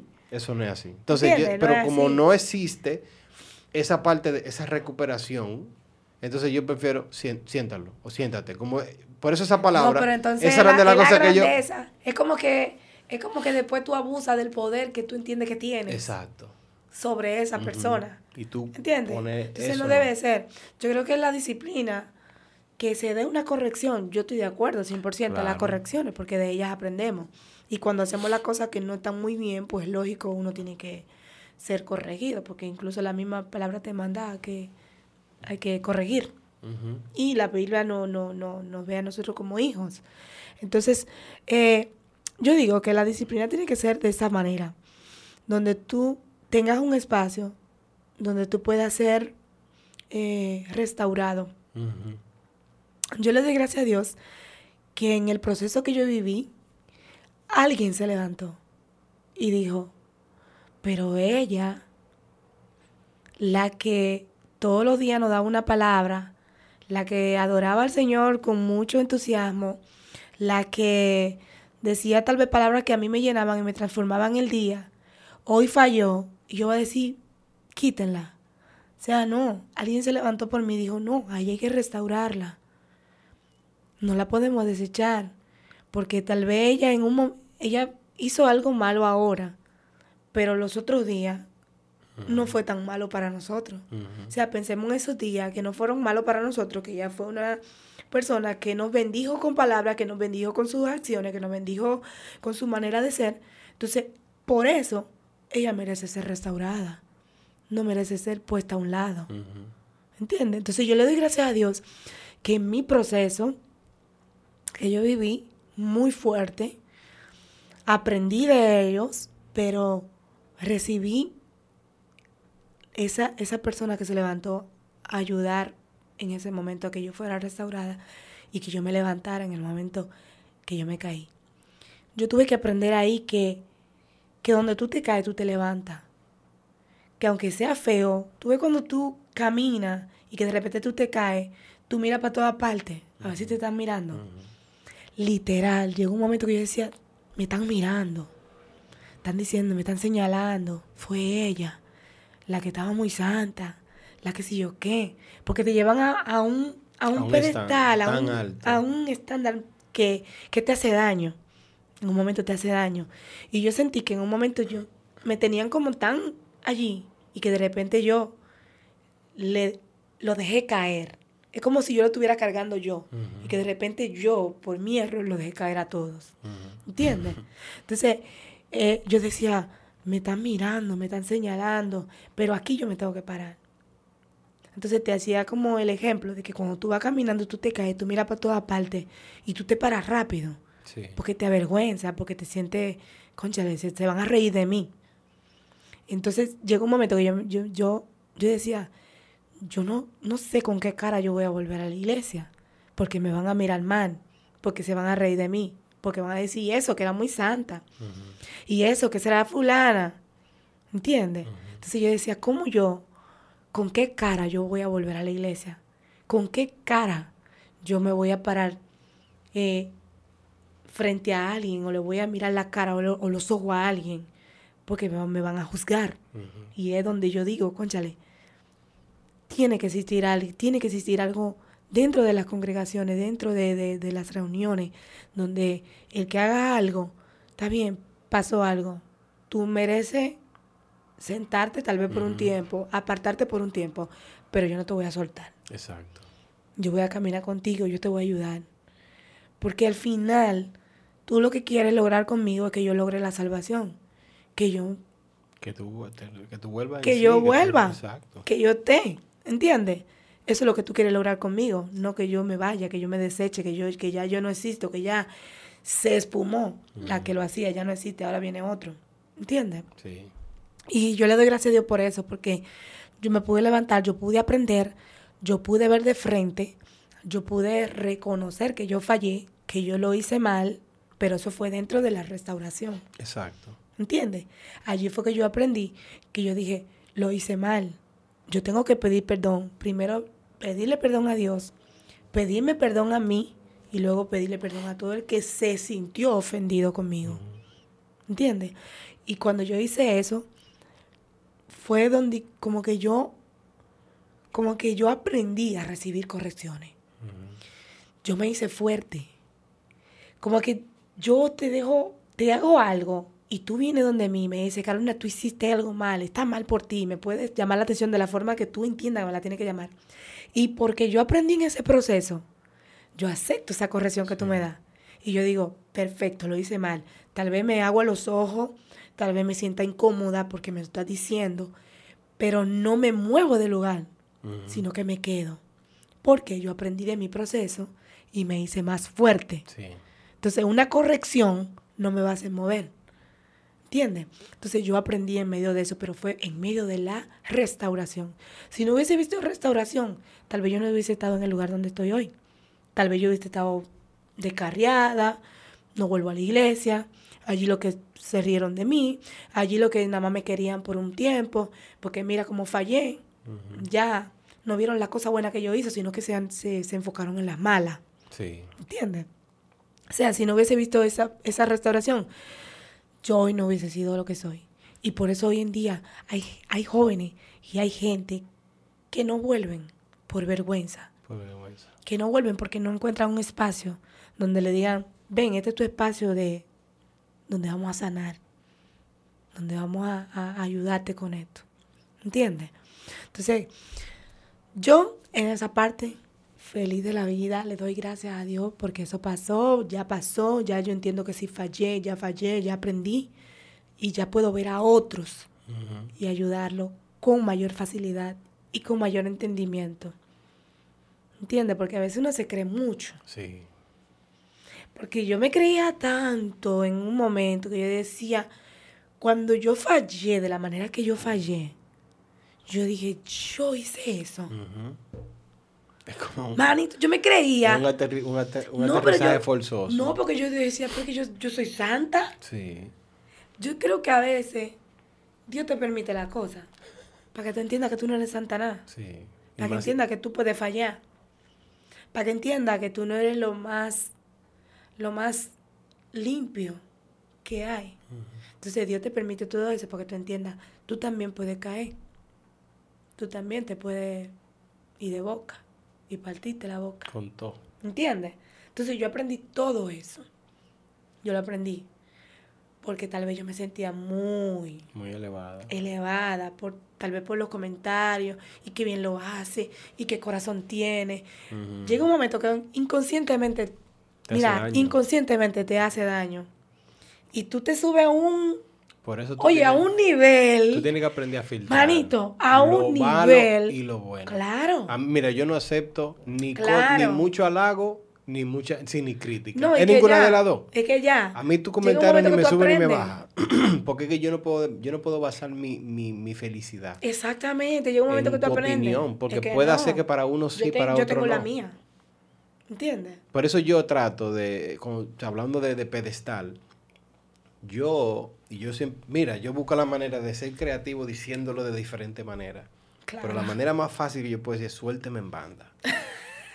No, en serio, yo te lo digo porque yo no quiero crear un mundo donde yo sea tu razón de vivir. Porque si tú te, si yo me convierto en tu razón de vivir, Mira, es un problema para ti. no, y está mal. Está mal, yo no puedo ser, yo siempre alejo todo. Por eso yo trato de ser quien yo soy en los lados donde yo estoy. Claro. Predicando o no predicando, con gente que conozco, con gente que no tú. conozco. A mí, yo no me voy a crear una película porque yo no quiero ser actor principal de ni la película de Ya lo sabes. Ya nosotros tenemos uno que se llama Jesús. Entonces mi idea es, conoce a Jesús. Yo simplemente puedo ser un puente en una temporada de tu vida, pero no, porque yo sé lo que es cuando tú tienes una gente muy alto Eso es así. y tú le tienes tanto No, estima. y que le hace daño al final. Y la- eso hace daño persona. porque la gente, pasa que si, mira dónde, mira dónde radica la diferencia. Si tú con el, con el halago, hay gente que se enamora de ese halago, se enamora de la atención. Y de deja de ver a. Jesús, manito. Entonces, esa persona lo que ya busca es asegurarte que tú siempre me halagues. que Entonces ahí, ya- sí, que tú siempre estés ahí con él. Ajá, entonces yo no, yo al contrario, yo sé que tú puedes estar conmigo cerca por una temporada de tu vida. Sí. Mi idea, yo no creo que estés aquí siempre, pero tú, o sea, no, no estés en tu casa de que, ay, yo quiero hacer algo, pero que voy a dejar el pastor solo. Déjame solo. Vete, que, que yo, yo no soy, no. Por Dios, yo no soy Dios. No, mío, llama por teléfono. Llámame. Yo estoy aquí. Yo te cojo el mensajito. Pero no dejes de hacer algo que tú sabes que es algo que te va a nutrir a ti. Porque, que tú- porque no, porque es que ese es el que al final tú dejas de hacerlo para Dios, lo estás haciendo para una gente, para un Sí, hombre. entonces, ¿Entiendes? y, y tú lo haces inconscientemente. Claro, porque es que ahí que voy. Hay La cosas cultura- que te inconscientemente. eso. No, y que hay cosas que inconscientemente. Ay, sí, yo decía que ya era justo y necesario. Yo- yo tengo- Era justo y te- necesario, yo que había que darme café. Yo tengo un timer, yo tengo un timer interno. Este es el famoso Oye, pero, break. pero me encanta, manito. Smell it. Pero mira. Oh my God. Oh my God, Y esa cosita. Una cosita. Todavía. Señores, pero de verdad que mira a lo que hemos llegado. Las monerías de la vida. No, no, no, no, no. Esto de verdad que esto, ¿A ti- esto, a te gusta fuerte o más? eh, Bueno, tú le ves si me va, exacto, si la voy a tomar con leche, que, que no esté tan, tan flojito, tan suave. Oye, pero una cosita, me encanta. Yo no sé si a ti te pasa igual, pero el café a mí me... Yo puedo estar lo más aburrida, triste, desconsolada. El café. Me cogí un piquecito santo. Yo voy y busco mi grequita y hago un café. Se te quita todo el Se me va todo el el- exceso todo de problema. pique, todo el exceso de problemas. No, no, no, de verdad, porque como que es una forma de, de yo desahogarme. Como que yo agarro y más si busco a alguien con quien tomármelo. No, el, el café para mí es terapéutico. No, de verdad, yo lo tomo así. Es como que un cafecito. ¿Tú siempre bebió café? ¿Tú haces bueno café? ¿Quién? ¿Tú? ¿Qué? ¿Qué haces bueno café? Yo sí. Oye, Ah, yo me esmero. Sí, realmente tú te esmeras. Tú Yo me diste una vez en tu casa cuando yo tomaba café Yo trato todavía de hacer con- pumita y cosas. Ajá, Cuando yo tomaba café todavía con mucha, con leche y con cosas, yo te decía, dale, haz lo que tú quieras. Sí, porque Y se me así- puso que ahora el café, hasta sin azúcar se lo Sí, bebe. entonces yo recuerdo que tú me haces unos cafés muy buenos. Ay, sí. Pero el café siempre, no sé, como cuando yo tengo uso de razón, el café siempre me, me, ten- me rodeaba de personas. Como que... ay, Porque eso es lo bueno del café. Es increíble. Eso es lo bueno del Es café. como un- el coffee. Mira, que Que- cuando, cuando tú ves que, que algo le llaman coffee break, Coffee break. Es que Es no como- es. Es como que. hasta un nombre se le creó a Dios ese espacio. mío. Donde tú te desconectas por un ratito. y No, es que de verdad. Yo, yo, mira, yo, cuando yo estoy así, yo me tomo un cafecito. Y si me lo tomo con alguien, por ejemplo, con mi mamá, si no tengo a alguien con quien tomarme, yo digo, mami, colate café, voy para allá a tomar un café contigo. Ya ahí la situación que yo estaba pasando o atravesando, ya ahí yo la voy dejando a un lado. Porque me estoy tomando algo que me gusta. En este Sí. caso, el café. Tú sabes, el café ha llegado a un punto. Señores, Es esencial. Es esencial. amo el café. Y todo lo que representa. Claro, y, más su tú- aroma. Tú, tienes mellizo, entonces tú tienes que beber Ay, más café. Dios Tú tienes que beber mío. más café de la cuenta. Yo tomo mucho café. ¿Cómo fue esa experiencia para ti? Ay, Dios mío, Porque Canela. tú sabes, uno siempre ve de que, ay, que los mellizos, todo el mundo quiere tener hijos, o sea, lo que quieren tener hijos, ay, yo quiero tener un hijo, y, pero de repente llegan dos, Tú supiste, ¿verdad? ¿verdad? y muchas personas a veces, esa parte de la maternidad, yo tengo a mi esposa, yo soy padre y padre eh, envuelto en Exacto, todo. eso te iba a decir, tú eres padre envuelto. Yo soy padre envuelto, entonces yo estaba ahí Eso es lindo. cuando había que dar el seno, que Sori tenían, por ejemplo, que con Es mucho muy dolor. fuerte dar el Y seno. yo tenía ahí Señor, una- eso es fuerte. unos parchecitos que compramos de que para que le ponía, se le ponía en el pecho para que no y el calor y que la niña pégame la hora, no me la sé. Y De viví- pégamela, quítamela, la guay. experiencia, yo siempre trataba como de ponerme del lado del punto de vista Ay, de sí, ella. no es fácil. Entonces, y eso era con uno. ¿Cómo Ay, fue tu experiencia de madre primeriza, pero con dos? Tú vas a hacer eh, llorar. Llora si tú quieres, porque yo sé. Tú vas a hacer llorar porque ese fue otro proceso que yo viví y ser madre, madre primeriza, entonces de, de dos niños, desde la camilla, para mí fue duro, desde la camilla, porque imagínate, yo decir, yo decir, voy a dar, estoy embarazada y no me he casado, es terrible. Para mí eso era terrible porque yo decía, Dios mío. Y yo decía, y dos niños. Entonces yo no sabía por qué estaba llorando, si por dar la noticia o por si tengo dos niños en el vientre. Porque cuando, cuando, o sea, la experiencia de tú tener dos bebés o un embarazo, es algo como que tú sientes algo como demasiado, o sea, tengo algo dentro de mí que se está formando. O sea, es demasiado bonito, es demasiado hermoso. Pero al decirme, pero espérate, no hay solo uno, hay dos. Cuando yo recibí esa noticia que hay dos, yo recuerdo que yo le dije al doctor, ¿me puede dejar sola por unos minutos? Y él me dijo, sí, claro, te puede quedar sola unos minutos. Y yo recuerdo que yo me quedé en la camilla sola allí.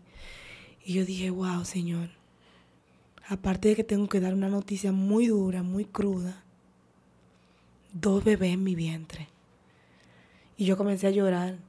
Y yo lloraba y lloraba y yo de- lloraba y lloraba y lloraba y yo decía, y me llegaron muchos pensamientos. ¿Qué voy a hacer? ¿Me voy a casar?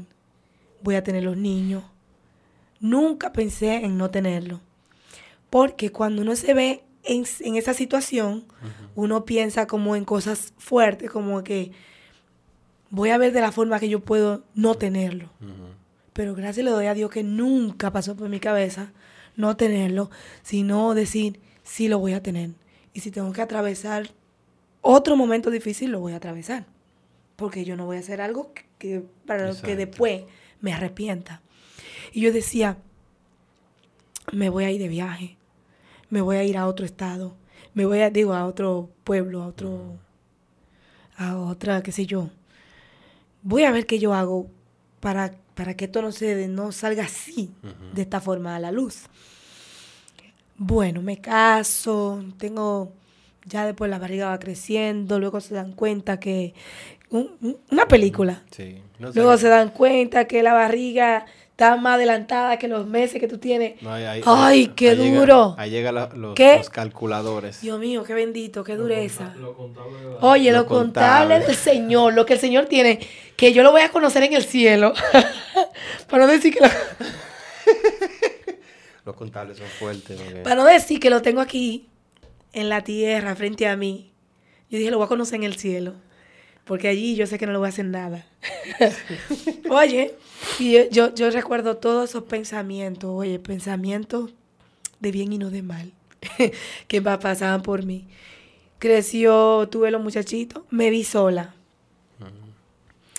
Y ahí voy a tu pregunta de cómo yo me hice siendo madre primeriza y de dos. Me vi sola. Ya no tenía a alguien al lado que me dijera, déjame ayudarte, sino mi esposo, que era el único que no me iba a dar la espalda, ni me iba a decir cómo puedo mirarla. Porque habían gente que tal vez me dieron la espalda porque, conchale, me falló. Pero habían otros que me daban la espalda porque decía, ¿cómo la puedo mirar a los ojos? Que ella no se sienta mal, ni se sienta avergonzada. Entonces esa gente que yo sé quiénes son, esa gente no se acercaban a mí por eso, pero habían otros que se- no se acercaban porque me señalaban. Y entonces yo me vi sola. Mi esposo tenía que salir a, a resolver situaciones, porque ya hay dos muchachitos en la casa, ya hay que mantener, ya hay que buscar leche, hay que buscar muchos pampers. Imagínate tú. Los niños, eh, mis niños al- eran como tres meses, ellos duraron tres meses yo dando seno, porque había uno que sí tomaba leche Mm, sí. materna, pero a otro que no, que era, era biberón obligado. Ese no quería nada con, con, con seno. Entonces, al verme sola, verme con dos niños que quieren comer, yo tenía que hacerme la madre sayayina nueva, que no sabía cómo hacerlo, pero yo voy a saber. Yo esto- esta la tiro yo para adelante. Entonces yo lo que hacía era que el que sí le gustaba pegarse de mami, ese yo me lo pegaba aquí. Y yo, do- yo doblaba la pierna y me ponía el otro aquí en la pierna y le daba la- el- el- La leche al el- la leche de biberón al otro. Y yo se la daba ahí. Y yo agarraba, yo no sé cómo, pero yo creo que, mira, yo creo que, yo creo que hay momentos que Dios como que te docta de conocimiento, de sabiduría, de, de tú sí lo voy a- tú sí lo vas a lograr, tú sí puedes. Y en ese, yo creo que yo en ese tiempo yo como que fui doctada de, tú sí lo vas a lograr, tú sí puedes. Aunque tú no tengas a nadie, yo te voy a dar la fuerza. Porque dentro de mí, yo sé, yo sé en mi interior, yo decía, Señor, es que tú sabes que yo no te quise fallar. O sea, yo nunca me alejé de Dios. De la iglesia sí me alejé un ratico, pero de Dios nunca. Yo siempre tuve, yo sé que yo puedo, yo sé que yo puedo porque, porque yo estoy contigo, porque tú me, porque yo, yo te tengo a ti.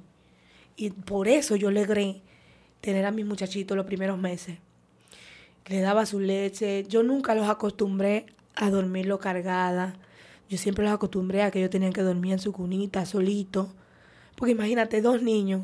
¿Cómo yo voy a dormir dos muchachitos? O sea, yo los acostumbré a que ellos durmieran solitos. Siempre hubo uno que quería bobo, otro no quería bobo. Al final ninguno quisieron bobo. O sea, yo tenía que escuchar el llanto de esos dos niños hasta que ellos quisieran dormirse. Pero ya mis niños aprendieron luego, ya con cuatro o cinco meses, ellos aprendieron, bueno, mi mamá me pone en la cuna, yo lloro y ella no me hace coro, yo tengo que dormir. Obligado. En- obligado, mis hijos tuvieron que aprender eso. O sea, yo tuve que aprender como madre primeriza, con una situación, con un proceso, con dos niños, yo tuve que aprender. Ellos también tuvieron que aprender. Entonces yo como que, como que, como que adopté una destreza de cambiarlo. Además yo venía de cuidar a, Sí, trabajas de cuidar a mis sobrinos. O sea, yo decía, esto no puede ser tan difícil. Cambiar un pañal, ya yo me lo sabía. Sí. Preparar una leche, ya yo me la sabía. O sea, eso me ayudó muchísimo a que no fuera como tan... Fue más difícil la situación que yo estaba atravesando Sí, en tu mente. en mi mente. Tu carga, es como la en carga, mi era más la carga mente, emocional y mental. Exactamente, porque fue en mi mente. Yo me hice, un- yo me creé un, un, ¿cómo se llama? Un, un- Un mundo. Cuando viene el mal para afuera, ¿cómo se llama esto? Maremoto. Un maremoto en mi cabeza. De que todo el mundo dice, de que todo el mundo está haciendo, de que nadie me quiere ver, de que nadie me quiere ayudar, nadie me quiere, nadie quiere nada conmigo. Y yo me creí eso yo. Pero yo aprendí a cuidar a mis niños, yo aprendí a bañarlo, a hacer. Yo, yo, yo, yo, yo me volví una tora, muchacho. Después, ¿tú sabes qué yo hice? Con mi café. Sí, estaba leche. Pues yo no sé, yo te eché a esa cantidad, no sé si tú quieres más por No, la leche. así. ¿Tú sabes qué yo hice? Yo dije, Señor, yo voy a volver para la iglesia. Fue difícil. Yo recuerdo ese día. ¿Tú crees que para mí fue fácil eso? No. Para mí fue súper difícil porque yo decía, ya está bien así. Ay, pero es una cosa, mi amor, maravillosa. Esto yo no lo había está, esto está bello. La te- la- Señores, esto está Bye. Ay, pero qué cosa más rica. Como decía un-. Mira, Sí. como Bye. Es verdad. Ese, ese viejo. Como decía alguien. Se siente. No está bueno. Se siente el aroma. Pruébate eso. Me siento en otro país. Hasta cambió el acento. cambió el acento ella. Me siento en otro, en otro país, en otro estado. Mira, Canela, volví a la iglesia. Qué difícil fue para mí volver. Pero lo hice. Y lo logré. Y ya después, qué sé yo, ya, ya lo otro era, ya, ya, ya yo estaba ya formada con mi muchachito. Ya tirármelo al hombro, los cars sin llevarlo yo los dos juntos, para mí eso era nada. O sea, ya. Esa temporada como... Fue una temporada muy difícil. Y creó algo, algo nuevo en ti. Un carácter nuevo. Porque ciertamente... Yo le puse nombre a mi carácter. ¿Cómo? Yo le puse el carácter de una tortuga. Pero oye, ¿por qué? ¿Por qué? Y así me vi todo el tiempo. Yo creé por fuera un caparazón duro, pero por dentro seguí siendo la persona flexible, la persona suave, la persona delicada, la persona amable, la persona que a pesar de que te digan, de que te señalen siempre, tú vas a amar.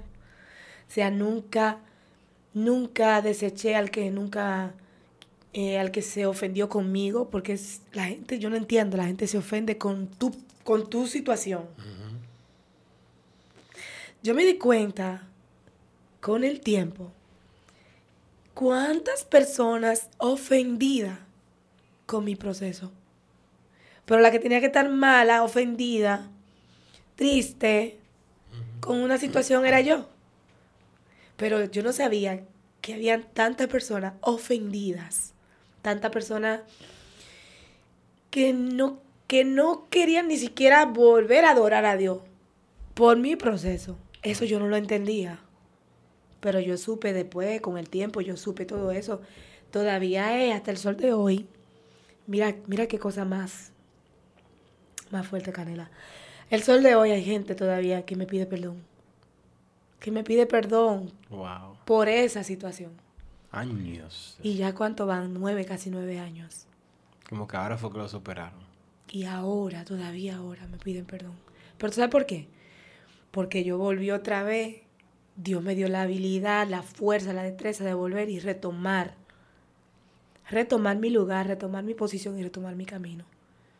Entonces, el yo volver otra vez a tomar mi lugar y ser de nuevo, eso como que, como que no sé si fue que lo bloqueó, como Como que no entiendo qué fue lo que le pasó. El asunto fue que dijeron, wow, volvió ella de nuevo, o sea, volvió y retomó su lugar. Yo ¿Cómo no, yo no, yo dejé de creer en ella. Es como, yo digo que así. Sí, a la mejor, ahora yo tengo que creer Y en ahora ella. voy a creer en ella otra vez. Y me piden perdón. Y yo digo, wow. Otra cosa que se ve mal es eso. O sea, el que se cae se puede levantar de nuevo. El que se cae puede otra vez tomar su camino Sí. y seguir adelante y llegar a su objetivo. Entonces, el que se cayó, levántese, límpiese el polvo y siga caminando. Porque al final, hoy te caíste tú, pero mañana tú no sabes quién se puede caer. No, O sea, no fueres, ni fuiste la primera, ni fuiste la última. no, y al final tú, porque mira, si tú, si no hablamos del tema ahora, yo no me acuerdo. Porque es que hay cosas en la vida que simplemente pasan. Tú sabes los errores que yo cometí. Ay, manito. Simplemente Si uno pasan. se llevara, Entonces, si, por- mira, yo a veces con Soiri, estamos, tenemos, si uno se llevara de lo tenemos una, una, una discusión, vamos a decir, sencilla. Y ella a veces me dicen, por ejemplo, no, porque tú no te acuerdas de esto, que sí, ok. Yo le digo, En es que yo no serio. guardo memoria. Yo, sé, yo, no, sea, yo no camino guardando memoria Tú yo de lo que yo eso. hice o no hice. Entonces, Yo si, si tú dices eso. que yo lo hice, yo estoy seguro que no lo hice, pero realmente yo no tengo memoria. No estoy pendiente a eso. O sea, yo no quiero saber si yo lo hice bien tres días. No, yo, yo me bañé tres días. Ta- como que no, yo no quiero Como que yo, yo, cargando yo, yo con realmente eso. yo en esa parte, yo, yo contigo también como que me conecto. Yo, yo no, no soy como de estar guardando cosas. No. Mira, y te lo prometo, mira, yo no soy de estar guardando cosas. Tú me hiciste algo hoy, ya mañana, yo no sé, que me, ya, ya me lo hiciste, pero es que yo voy a hacer con lo que me hiciste, ya pasó. Ya. Es que yo no, puedo Yo hacer no nada guardo nada, Yo Canela. no puedo hacer nada con eso. No, yo no guardo nada, mira, yo no guardo nada porque yo no voy a hacer nada con eso. Yo Mira, lo que voy a voy hacer es maltratarme. A mí se me hace difícil Y yo me olvido de verdad. mantenerme enojado. Mi, mi papá creo que fue el día que me dijo. Él me dijo, como, ¿por qué tú no estás quillado? Era, era como una, una conversación como en ese tono. como- Como que él entendía que tú tenías que estar. ¿no? Ajá. Y yo como, es que yo no sé, como que a mí se me hace difícil hacer el que estoy enojado contigo. A mí se me hace difícil. Tú me hiciste algo, pero para mí no fue tan grande. Ahora, si yo lo quiero hacer grande, Pero eso tiene que ver con, con, con la forma que uno tiene y con, Sí. y con la forma que uno le dé mente a las cosas sí, que también. yo no le di mente a la cosa. O sea, tú me hiciste algo hoy y ya, está bien, lo hiciste. Ya. O sea, yo no si me voy a morir por eso. Pero hay y si eso fuera a producir algo positivo. Sí, yo porque, dijera, eh, vamos yo a creo que recordar, también es eso. Vamos a anotarlo, para que no se me vaya a olvidar. Dame yo nota de esto, que el día que yo le dije... Yo no sirvo para eso, de verdad que no. No, no, no, no. Mira, a veces a mí, y con razón, a veces es como que yo, es como que el escenario dicta, tú, no, tú debes estar enojado, mantén tu postura, pero que se me olvida. Si tú me hiciste Te algo te lo creo, y tú tenemos mucho que no nos vemos, cuando nos veamos de nuevo, lo último que estoy pensando. te lo creo. Así que si, si yo a alguien le hice algo, a mí se me olvidó. Tú sabes que yo me incomodaba porque a veces yo decía, conchale, pero fulana me hizo algo, ¿y por qué yo la traté así? A eso me pasa a mí. Sí. Hay gente que, por Pero ejemplo... fulana se puso a hablar algo de mí, lo más lejos que ella tiene que yo lo sé. Sí. Y yo la traté como que nada pasó. ¿Y por qué que yo sea así? Yo tengo que ser un chico como más, como más malita. ¿Y Sí, por qué yo tengo que yo ser así? tengo Como que yo- tengo que ser como más, más, más A mí se- odiosita. a mí se me hace difícil. Yo hago eso, o sea, Yo sí yo, sé, lo digo, yo, tengo que ser sí más sé. odiosa. Yo sí sé, eh, como te dije, como yo no ando en el medio, no ando brando con todo el mundo, yo sí sé alejarme de alguien que por X o Y razón, que yo entiendo, no que somos amigos, no, tú no eres mi enemigo, yo no tengo enemigo, pero, Pero yo sí sé, no- yo sí sé, y no está ahí. Hay que darte tu espacio. Yo sí sé eso, sí, sí, yo sé que cerca de, no quiero escucharte o no quiero, o sea, a lo mejor conversaciones contigo no me, no me- como que causan algo en mí, a lo mejor yo puedo, me pongo para acá. Si yo no tengo Yo digo que eso es ser, eso es ser una persona madura. Eso es ser una persona Sí, madura. a mí no- las cosas no me afectan tanto. O sea, que, yo pensaba que, yo las cosas raro, no te pero- afecten. Sí, porque que, Yo, pensaba que yo era raro. No, es verdad. porque hay gente... Pero realmente hay cosas que, que yo no puedo... Yo, es que se me hace difícil. Y, yo, y lo mismo me pasa cuando no alguien... pasa ha- por raro, ¿oíste? Cuando alguien hace algo súper y me lo está contando, él está esperando o ella está esperando... La reacción tuya, esa que yo reacción le de- diga, pero ¿cómo tú te atreves? Y a veces yo estoy así, mira. y después que termine digo, bueno, ¿qué te digo? O como alguien vida- que yo amo, que de que vea esto va a saber que es de ella que estoy hablando. Va a saber que es de ella que estoy hablando. Tú te pusiste guapa conmigo. Sí, Y yo le digo, no, no estoy guapa. No. ¿Por qué, me tengo, ¿Por qué tengo que estar guapa? ¿Por Sí. qué? Es que, es Yo que, me- digo- es que yo entiendo, No, pero literal, yo entendí digo que me eso. hace más daño a mí. Exactamente. Yo lo cargar digo. con algo, Yo yo digo, siento pero que ¿para me qué yo me voy a poner guapa? Si esto me afecta el corazón. Es que a, a cualquiera. A veces, No, que me afecta el co- Mira, ni con mi esposo. Sí, que es difícil mantenerte. Nosotros tenemos una vecina al frente. O sea, ¿quién es la que está al frente de nosotros? Un día ella vio una reacción y ella dijo, se quedó, se quedó así. Yo digo, Carolina, pero tú, gracias al Señor, pero lo que tú me acabaste de enseñar es que tú, por más que fulano esté así, Eh, tú estás así, como que nada pasó. Por eso es que tú tienes tanto tiempo ahí. No, tío, ¿qué me pasó a mí?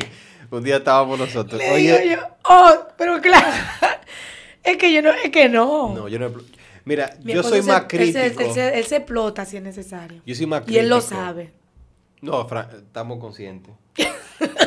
Él lo sabe. Mira, yo soy más crítico en algunos temas. Por ejemplo, estábamos una vez, estábamos yo a Yulacy, que ella, ella dice, hoy me dijo a mí, hoy me dijo a mí, que ella va, que yo voy a tener que sacarle regalías de tanto que yo la menciono.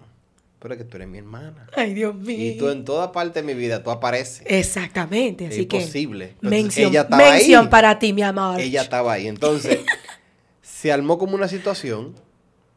de que, que algo como que se estaba quemando, yo no sé.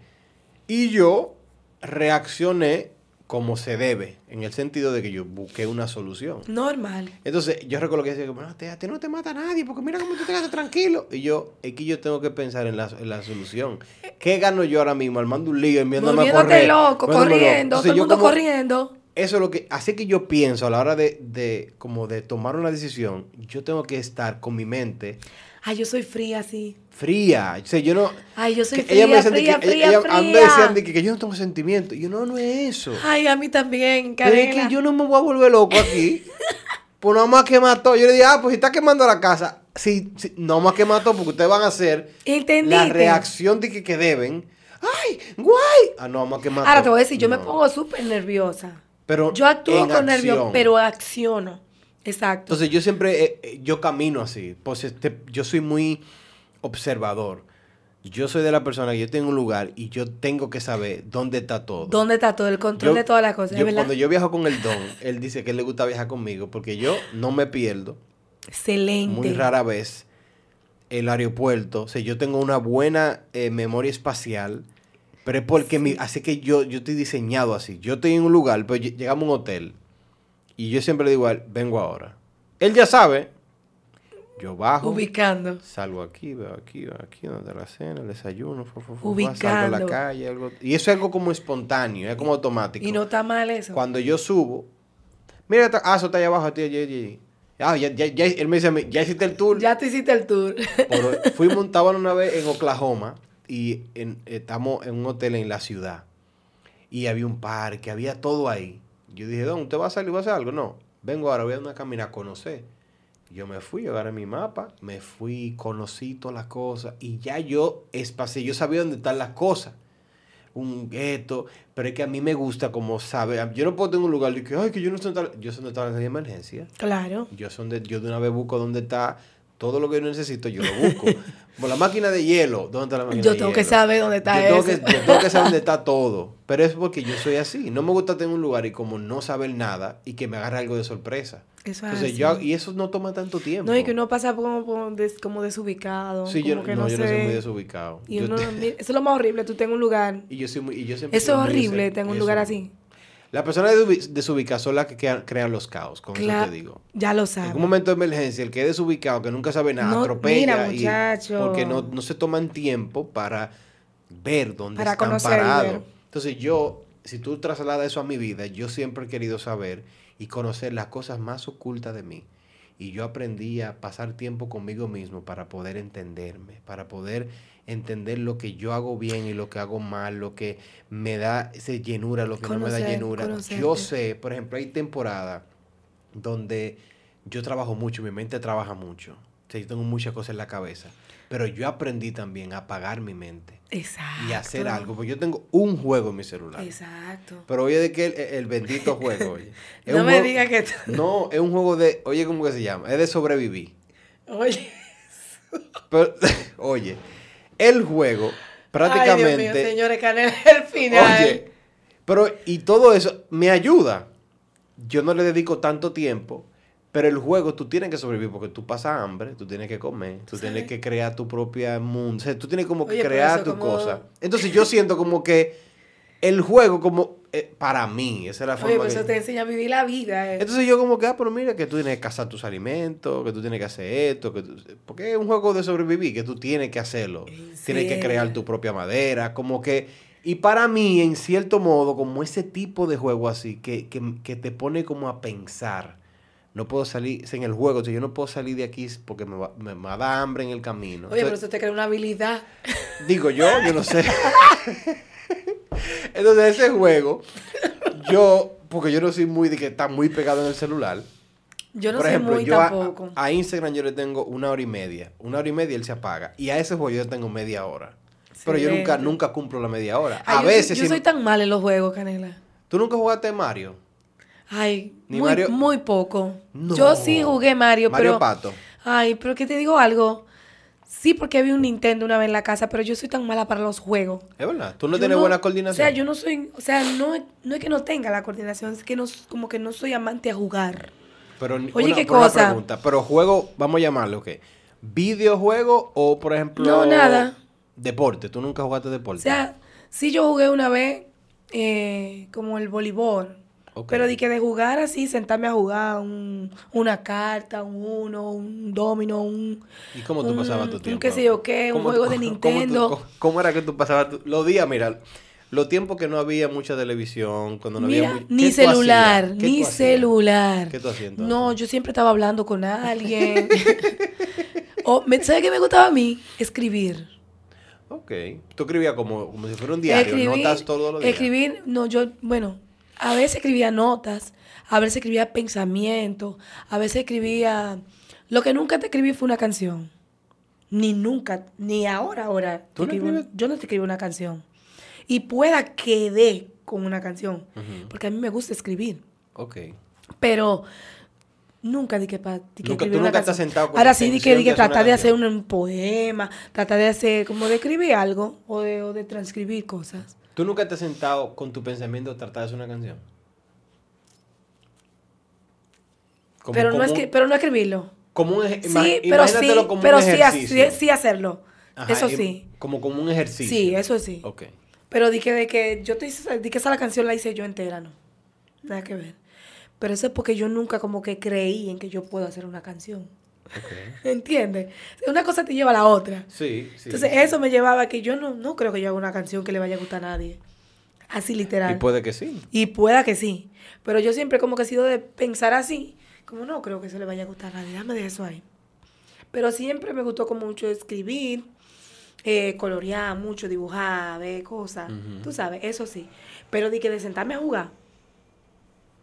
Yo no me acuerdo que yo me senté de Yo que a jugar. mucho. Mira, yo jugué jaque. ¿Tú, Ah, tú, tú tú ves- llegaste a ver jaque? Tuve, no, nada de eso, no, yo no. Pero tú, tú llegaste a ver cuando Sí. estaba la fiebre de No, jaque. yo iba y, ve- y estaba con los muchachos y toda la Porque cosa. yo jugué mucho jaque. Pero Yo, bueno, yo tenía un récord. Yo tenía un récord en mi, en mi, Sí, en mi, yo- en yo- mi yo estaba- sector, ¿verdad? Yo siempre me crié en, en Alma Rosa Primera.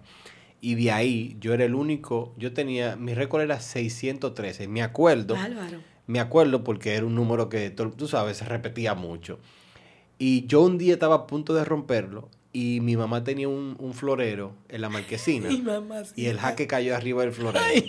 Entonces se anuló. Yo decía, no, pero se preocupaba, no, no, pero si tú quieres, tíralo. Y yo lo voy a agarrar. yo No, no, ya se acabó No, porque ya. ellos- eh, eh, créeme, ellos no querían tampoco que yo siguiera dándole. Porque yo le daba en el aire. Yo no, hay gente que lo chacaba de la pared. Yo le daba en el aire. Dios Y- pero yo tenía pero- esa des- yo ahora tenía esa destreza. mucha destreza y habilidad. A mí siempre me pero, gustaron los deportes. pero de jugar, jugar, eh, pelota, voleibol, cosas así, si se daba la ocasión, yo lo hacía. Pañuelito, el escondido, el Sí, eso topado. yo lo llegué a jugar. Tú llegaste a jugar, ¿cómo que se llamaba? Yo llegué a jugar ese, Zoom. ¿Te acuerdas era Zoom? No, eh, ¿cómo que se llamaba? Yum. Yum. ¿Te acuerdas de sí, eso? Yum. Eso yo lo llegué a jugar, Yum. ¿Cuál era el otro? Eh, Antes uno había una mucho. cosa que se llamaba de que cebollita. ¿Te acuerdas de eso? Como que te topaban. Para mí que eso era como el pato ganso.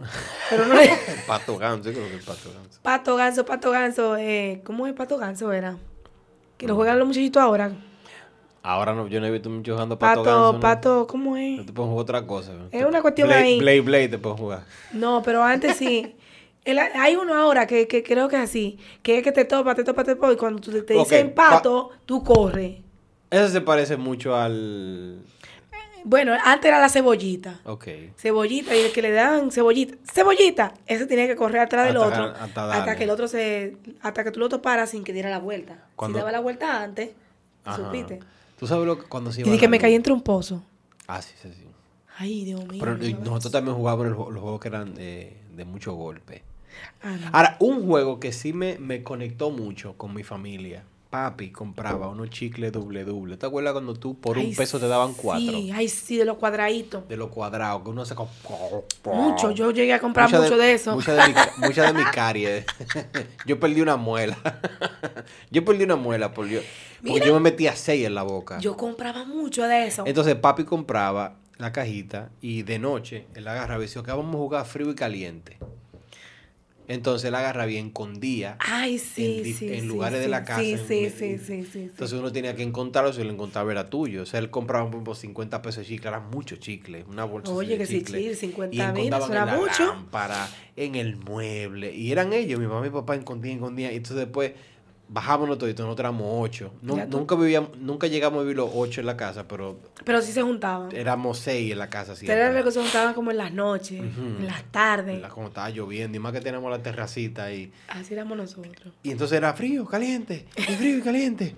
Y eh, para mí eso fuera como una memoria muy linda, por eso un- uno, yo trato de mezclarme con mis hijas de una manera de que yo pueda es lindo. crear memorias. Yo sé que todavía ella está muy chiquita y es muy posible porque yo no recuerdo, yo tengo muy buena memoria, pero no recuerdo cosas de que específicas. Yo tenía cuatro años, es muy difícil. Yo, yo, yo. Yo tengo memoria- Cosas que me marcaron, como, como un color, como un momento. Yo recuerdo. A veces como yo- detallito. A veces me pasa, yo tengo memoria de algo y yo le pregunto a mami, mami, ¿cuán, este y este esto, ¿cuántos años yo tenía? Y ella me dice, ¿cómo tú te acuerdas de eso? Sí, te lo creo. ¿Verdad? Y son pinceladas, pero de, de... Y hay una edad que yo no me acuerdo.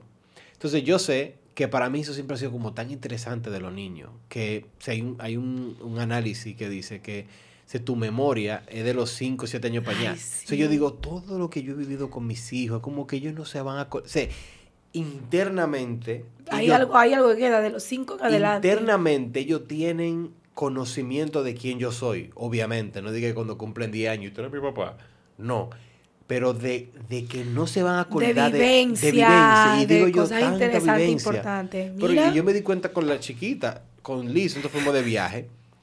Y ella, o sea, ella no tenía memoria de que ella se había ido de viaje. Ya, no, tú ya te habías ido a Estados Unidos. tía. Es verdad, como que ya no sabía. Imagínate cuando ella tenga siete años, que realmente ya no Sí, sepa que, que ella viajó, que que, ella, viajó que ella caminó conmigo y como que yo tengo la memoria, Wow. pero el niño no la tiene. Eso siempre como que me chocó tanto y decía, wow, increíble que ellos no se van a acordar.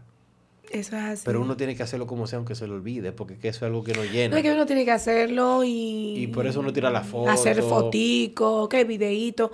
Yo amo los videos. Mira, es- es- eso es como que... Eso, mira, los videos es como algo como tan lindo que tú le puedes dar a alguien Es una memoria muy hermosa. Eso es hermoso. Que queda. Yo, Yo, amo, soy, amo eso. yo no soy amante de publicar todo. Yo No, no, no, no, lo no, privado no es privado, publicarlo, exactamente. Pero de grabarlo Pero sí. sí de tenerlo allí grabado, Sí, exactamente. que que, ay, ya tú creciste. video. Imagínate que tú ahora, ven a ver, a Sí. sentarte a ver algo de un año, de dos años. Mira. Liz me- oye lo que quería Liz, pues yo sin querer, sin querer yo, to- yo tengo lo- los dos partos, yo lo tengo, pues yo estaba... Oh my God. Y yo digo, mira, ese era tú, déjame verlo. Y yo, ay, mi madre, porque ella la está empujando. Claro. Pero ella la quería ver. Y ella estaba muy emocionada viendo su video. Mira, ese eres tú, mira lo que tú gritaste. Ya lo vio. Pero yo tengo muchos videos. Y hay uno que ella, cuando eh, estaba embarazada de Zoe, ella de la nada salió del baño a- caminando así de que, Mira, papi, como mami. entonces nos dio tanta risa que yo lo que agarro es, eh, pues ya estaba en cuero, ella estaba en cuero, en panty, Liz, y, y, y, y, la, y ella estaba haciendo eso, y yo llamo a Zoe y grabamos ese momento, es muy lindo verlo. ¿Entiendes? Y yo sé que cuando ella tenga 15 Eso, años, eso va a ser, mira, eso va a ser, eso es hermoso. hermoso, porque yo que tengo fotos Eso es hermoso. de mi infancia. Imagínate que yo decía, ¿por qué no me tiraron alguna fotico? ¿Tú no tienes muchas fotos? Yo tengo, yo no tengo foto. No. Y yo siempre decía, Dios mío, ¿por qué no me Yo hicieron una foto- fotico? Yo he visto fotos de ustedes, pero no Yo chiquitas. tengo foto. Yo tengo una foto que no sé dónde está ahora mismo, como con algunos siete, como siete años, siete años. Y yo no sé, ya yo no sé dónde está esa foto, porque no hemos, no hemos mudado tanto, y hemos vivido tanta Bueno, cosa sí. que ya yo no sé dónde está esa foto. Pero mira, una foto que me trae, que es una foto que yo la veo, y yo digo, Dios mío, o sea, es algo que se produce en mi corazón como tan Sí. bonito. O sea, yo digo que por lo menos la fotito, tener algo que tú veas, será tú, eso hace, eso produce algo bonito Sí. en el corazón. Y, ma- y- Yo no tengo foto. y yo creo también que es más las fotos espontáneas, porque te voy a decir algo que a mí me causa.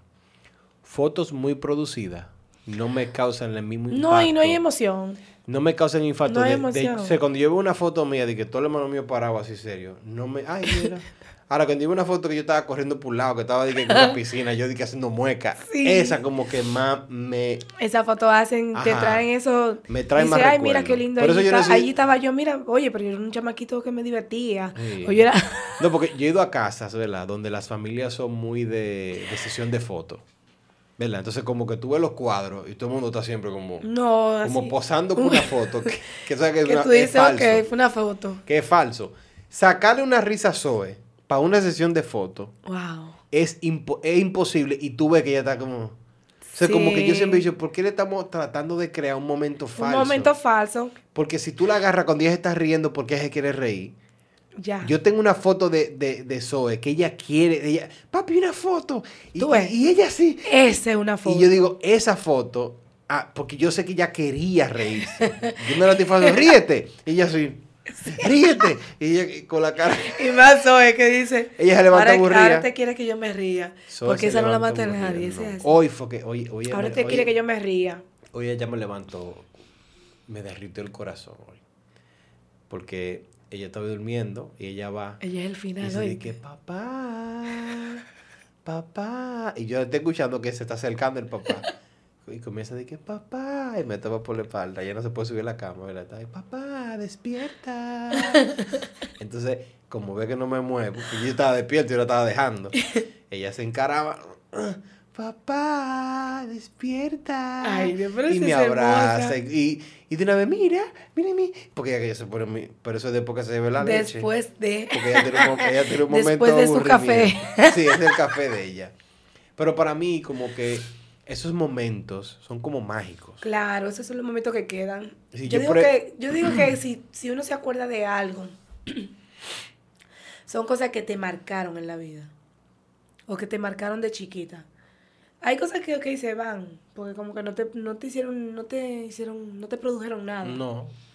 Pero hay cosas que sí, como que se quedaron, porque fueron momentos que marcaron Sí. y se quedan ahí en tu subconsciente. Y que en algún momento, por algo que tú ves, tú dices, ¿y este recuerdo?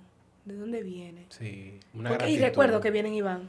Como una gratitud algo. Sí, hay, algo recuerdos que... vienen y van. Y tú dices, ¿por qué yo me acuerdo de esto? Y, pero dame un pedacito. Yo me acuerdo que, mira, yo digo que, que yo tenía, porque yo recuerdo, le dije a mi mamá que en qué tiempo fue que yo fui. Tú sabes que antes tú ibas al colegio con cinco años en adelante. Tú no ibas al colegio antes de... Sí, ahora que uno está... Eso es ahora que uno de, de- de meses. Vamos, para el colegio ya. Antes no, antes de los cinco años era que tú... Vamos a inscribirla ya a la escuela.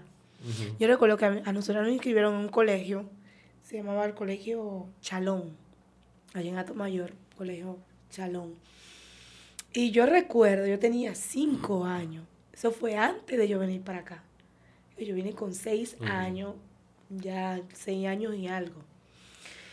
Y yo recuerdo que en ese colegio, yo recuerdo una malla y unas sillitas de colores, pero yo no recuerdo más nada. Wow. O sea, ese momento yo recuerdo que tal vez yo tal vez me estaba moviendo, tal vez estaba jugando, pero yo sé que yo recuerdo que yo estaba parada y yo nada más veo la mallita y la sillita de colores. Y yo digo, ¿y por qué yo recuerdo eso? Mano, y yo me voy al lugar, mira, Y lo, literal, lo puede visualizar. literal, yo visualizo el colegio, yo lo veo, yo sé, y el espacio yo lo puedo ver. Y yo tenía apenas cinco años. Sí, Por eso llamo el arte. Porque la- el arte causa eso en la persona. Es increíble. Te conecta de una manera que tú dices... o sea, Pero hay mira, cosas que tú no hay ves más nada, es solamente eso. que si te lo pones en una película, tú dices, wow. Y ahora, y yo, entonces yo digo, ¿por qué yo traigo esto? ¿Por qué, por qué yo me acuerdo de ese momento? O sea, ¿qué pasó allí? ese ¿Qué pasó? Entonces, yo me acuerdo que Gregory, él, él era como que no iba a buscar al, al, al colegio. Yo no sé si la muchacha, la melliza, creo que estaba en la melliza, estaba yo. Y Diana y yo estábamos en ese colegio. Y yo recuerdo que Gregory ya de grande decía, mira una vez que ustedes estaban en el colegio El Chalón. Ustedes estaban chiquitas, que sí, ok. Yo dije, bueno, pues el colegio que, yo, Ujú. tre- que yo recuerdo. Él dice, yo fui un día porque mami me dijo como que te fuera a buscar, que una niña, no sé qué fue lo que pasó, parece que pasó un problema ahí. Y la muchachita te dio y tú te quedaste igualita. ¿Entiendes? Y él trajo la historia. O sea, yo sé que pasó algo ahí, Wow. pero lo que yo recuerdo es la malla y las sillitas de colores. Y yo pará mirando nada más eso. O sea, yo no recuerdo más nada. Pero entonces cuando Gregory viene Que te dice que y dice que pasó algo ahí, que parece que una niña me dio, no sé. Entonces me, me completa una historia. Exacto. O sea, ahora yo digo, ya yo entiendo por qué yo tengo en mi subconsciente ese recuerdo. Marcó mi vida, me dio y yo no le hice nada. Y te quedaste ahí. Yo me quedé da. Exacto. Y todavía, y Gregor me decía, y yo te decía a ti que tú no te puedes quedar da.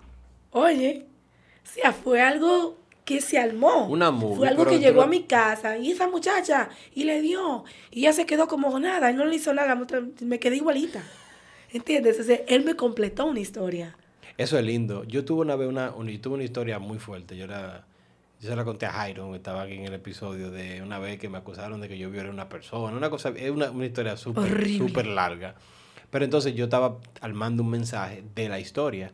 Porque yo estaba escribiendo algo, según algo bien completo sobre la historia y todo lo demás. Entonces yo tuve que llamar a un amigo mío. Porque yo quería hacer real a la historia. Entonces yo llamé Ay, al amigo eso- mío. Eso es bonito. Y le decía, "¿Con- ¿qué tú te acuerdas? O sea, yo no te voy a decir lo que yo me acuerdo para no causar una... ¿Qué tú te acuerdas de este día y de este momento? Entonces él comenzó a narrar y exactamente yo pude como llenar ojo, porque yo estaba intoxicado, estaba alcohol. Y yo pude como completar, ah, pero mira. Arma ah", tu rompecabezas. Y armar rompecabezas y como que la historia sea más rica en detalles. Y por eso es que los puntos de vista son tan in- Claro. increíbles. Y que, que no y todo el mundo lo mira del mismo punto de vista. Exactamente, no todo el mundo lo va a, igual- lo va a No. averiguar.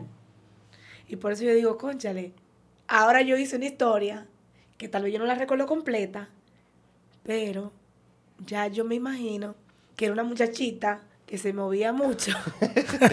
te, sonó. no, mentira, yo no me movía mucho. Era ella, tal vez. Ella, lo más seguro. Yo siempre fui muy... Siempre te- fui muy tranquila, Alfonso. Tú eres muy tranquila. Y siempre lo fui. No, de Eh, verdad. No, eh, lo calamorita. Tú, Fuera- tú no, tienes de una- la- tú eres versátil. Tú eres tranquila Siempre y fui, fui muy tranquila, de verdad. Nunca di cosas de que, di que... tú no eras liosa. Yo no fui liosa, de que...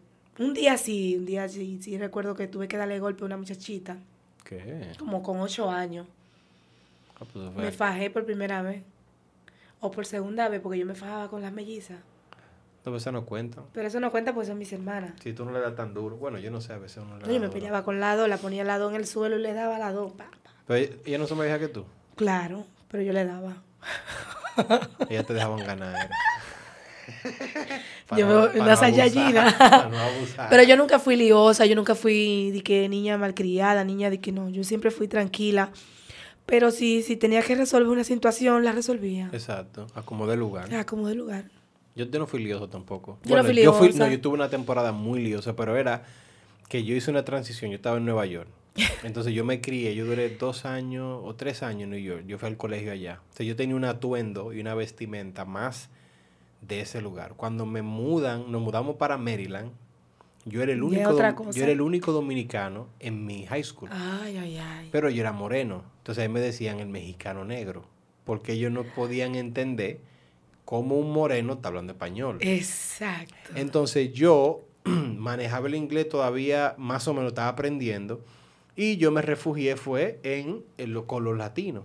ya. Yo- entonces ellos abusaban de los latinos. Ellos como que se pasaban, pasaban por ahí, le daban como que lo maltrataban. Entonces yo cogí como esa causa como aquí no es más que yo era más grandecito, yo era y decía, no, aquí, se- espérate, aquí se armó un se- lío. aquí se va a armar. Entonces yo Ay, ay, ay. peleaba a cada rato. Yo no peleaba, pero una vez peleé. Ay, sí, yo Yo era- peleé. oye, a, mí- me decían, el, el- oye, a mí- allá había algo que se llamaba, eh, cuando usted hacía algo malo, en vez de yo suspenderte, allá se llamaba in-school detention, que eso es como que te suspenden, pero tú tienes que estar en el colegio. Wow. Entonces yo lo que tienen es un salón que está metido en la parte de atrás, que tiene una silla que son altas y te tapan. Wow, sí. Entonces hay mucha butaca de ese mismo estilo. Hay una- un maestro que está con los estudiantes ahí. Entonces todas las clases te las mandan ahí. Wow. De tu primer periodo. Todo. Mira, esto fue lo, que- lo que dije en matemática. Tienes que llenar y mandarlo para atrás. Pero tú estás solo todo el tiempo. Como tú vas a reflexionar, pero no en tu casa. Pero no en tu Vi- casa, vi- aquí. vi- viendo, Es- viendo películas y no, tú vas a reflexionar aquí solo y tú sabiendo que todo el mundo está haciendo lo que está haciendo y tú estás solo. A la hora del lonche te decían, ok, mira, esto es lo que tú puedes pedir, ¿qué tú quieres? "Ah, qué sé yo". Pero tú estás ahí. Pero y la ahí. maestra era la más ruda la que ponían ahí. Que tú, tú, tú mirabas para el lado. tú no pasabas el día entero, no te dejaban ni que dormir. Era tarea y como que haciendo algo. Y Oye, yo, por yo a la veces- disciplina. no, yo duraba, yo duré, yo llegué a pasar un par de veces por ahí, pero era por eso, porque yo no me gustaba el maltrato. Entonces yo me, no me, Alfonso me, era lioso. me tomaba el pleito para mí. Entonces Era, tú le dabas uno, Alfonso. sí, tú le dabas uno y yo, y yo iba a defender. Entonces me vi envuelto en muchas situaciones por eso.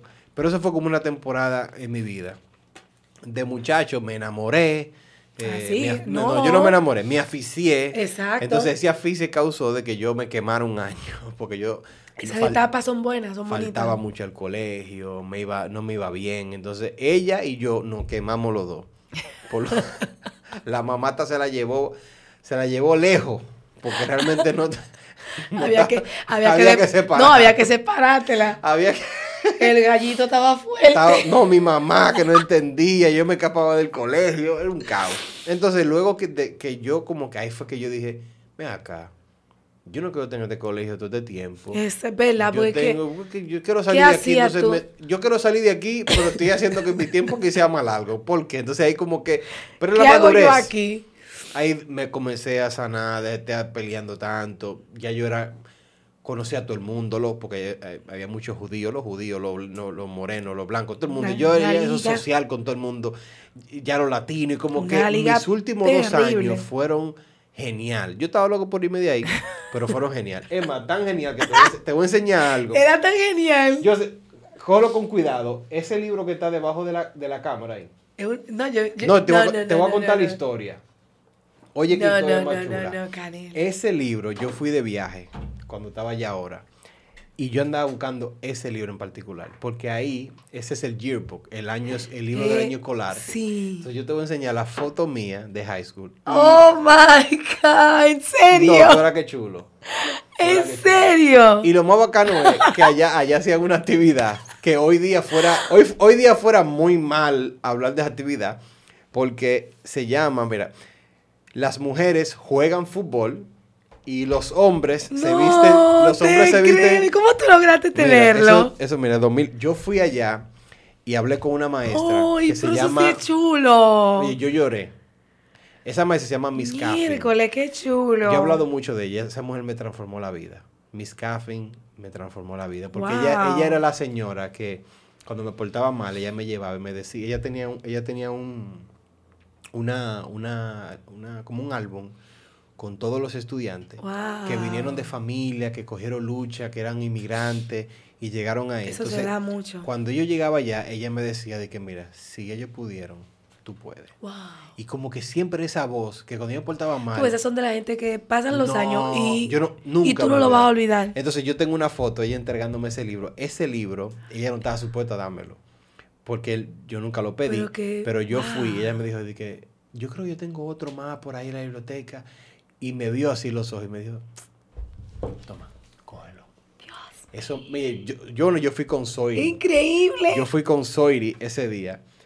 Entonces, mira, aquí está todo. O sea, yo viendo fotos de todos mis amigos, de todos mis amigos, eso, Wow. ese maestro, todos los maestros, Wow, era algo hermoso. wow, pero eso es- Entonces tú vas a ver. Mira. No, no, mira, yo no, ese no, libro, no, no, no, no, yo no, me no, sentí no, a verlo. no. Mira, mira, pero eso es algo. mírame ahí, mira. Eso es hermoso. Es- mira, mira. Ese juego, mira, las mujeres juegan fútbol americano y los hombres wow. se visten de cheerleader. No, no, no, no. Mira. No, no, Para- no, no. para que ustedes puedan no, ver, no, mira. no, no. Esto es terrible. Mira, mira, mírame ahí, mira. Mira, mira, mira. Con unos brasiles de, de, de mi mamá. Oye, No, se es- siente lindo ver cosas No, así. yo, yo, mire, y viéndolo de nuevo, como que tú te transformas. es, es que tú te vas, como Entonces, que tú te mudas ya en el momento, todo, mira, porque pasan uno, los uno años. era tú te vas. parte de todo eso. Todos Wow. los maestros. Entonces, chequeate la, la foto de, del año escolar. No, pero yo tuviera, yo tuviera, yo tuviera cosas así, mira. No, mira, hay tanto la foto de toda la- todos los amigos que uno básicamente se escribe cuatro Wow, años vale, juntos. pero mira qué lindo. Tú vas a ver. Entonces, para ¿Sabes lo colmo, chulo que tú tienes? pa' colmo. Aquí no hay esa cultura. No, aquí no, y pa' aquí. colmo. Aquí como se implementada. y te Exacto, aquí tú te vas a No, una mira, escuela pública o al colegio donde tú fuiste, mira. que te den una foto. Tú sabes que tú me tienes una crush cuando tú estabas. Ay, sí. Ese- ese ¿Cuál era? Eh. Ese era mi crush. eh. Ey, tiraba el amigo mío. Una blanquita. No, y que, y que ella, era, ella era muy Uy, dulce, muy, Dios muy mío, pero una crush, pero tú, tú no la viste. Era Una muchachita. Entonces tú vas a ver la foto que nosotros de, No, pero- de bacano decidimos ponernos lentes de contacto. Yo tenía unos, unos lentes de contacto. Yo no eh, lo creo. Moreno. No, No, no, no. era, no. era, era color hey, eh, ¿cómo se llama? Uno gris. No, el, el como, Como miel así. Ajá. Ay, ay, ay, ay, ay, ay, ay. Canela, No. canela. Es una, es una Canela, foto canela con miel. risa, canela con uno miel, imagínate tú. Que te va a dar risa, porque realmente da mucha Es risa. que yo sé que me va a dar risa. Porque la familia entera. Tú lo sabes que me va a dar risa, ¿verdad? A ver, yo sé que tú- estoy buscándola porque primero es. Señores, yo intenté ponerme unos lentes de contacto un día. No, yo no me lo quitaba. Y me lo llegué a poner. Para yo sacarme esos lentes de contacto. Yo no me lo quitaba. Y lindo que me quedaban, unos color miel. No, no, no, no, no. Mira, una sola vez me lo puse jamás. Pero yo, mira, yo me imagino a Canela con acá. unos Te lentes.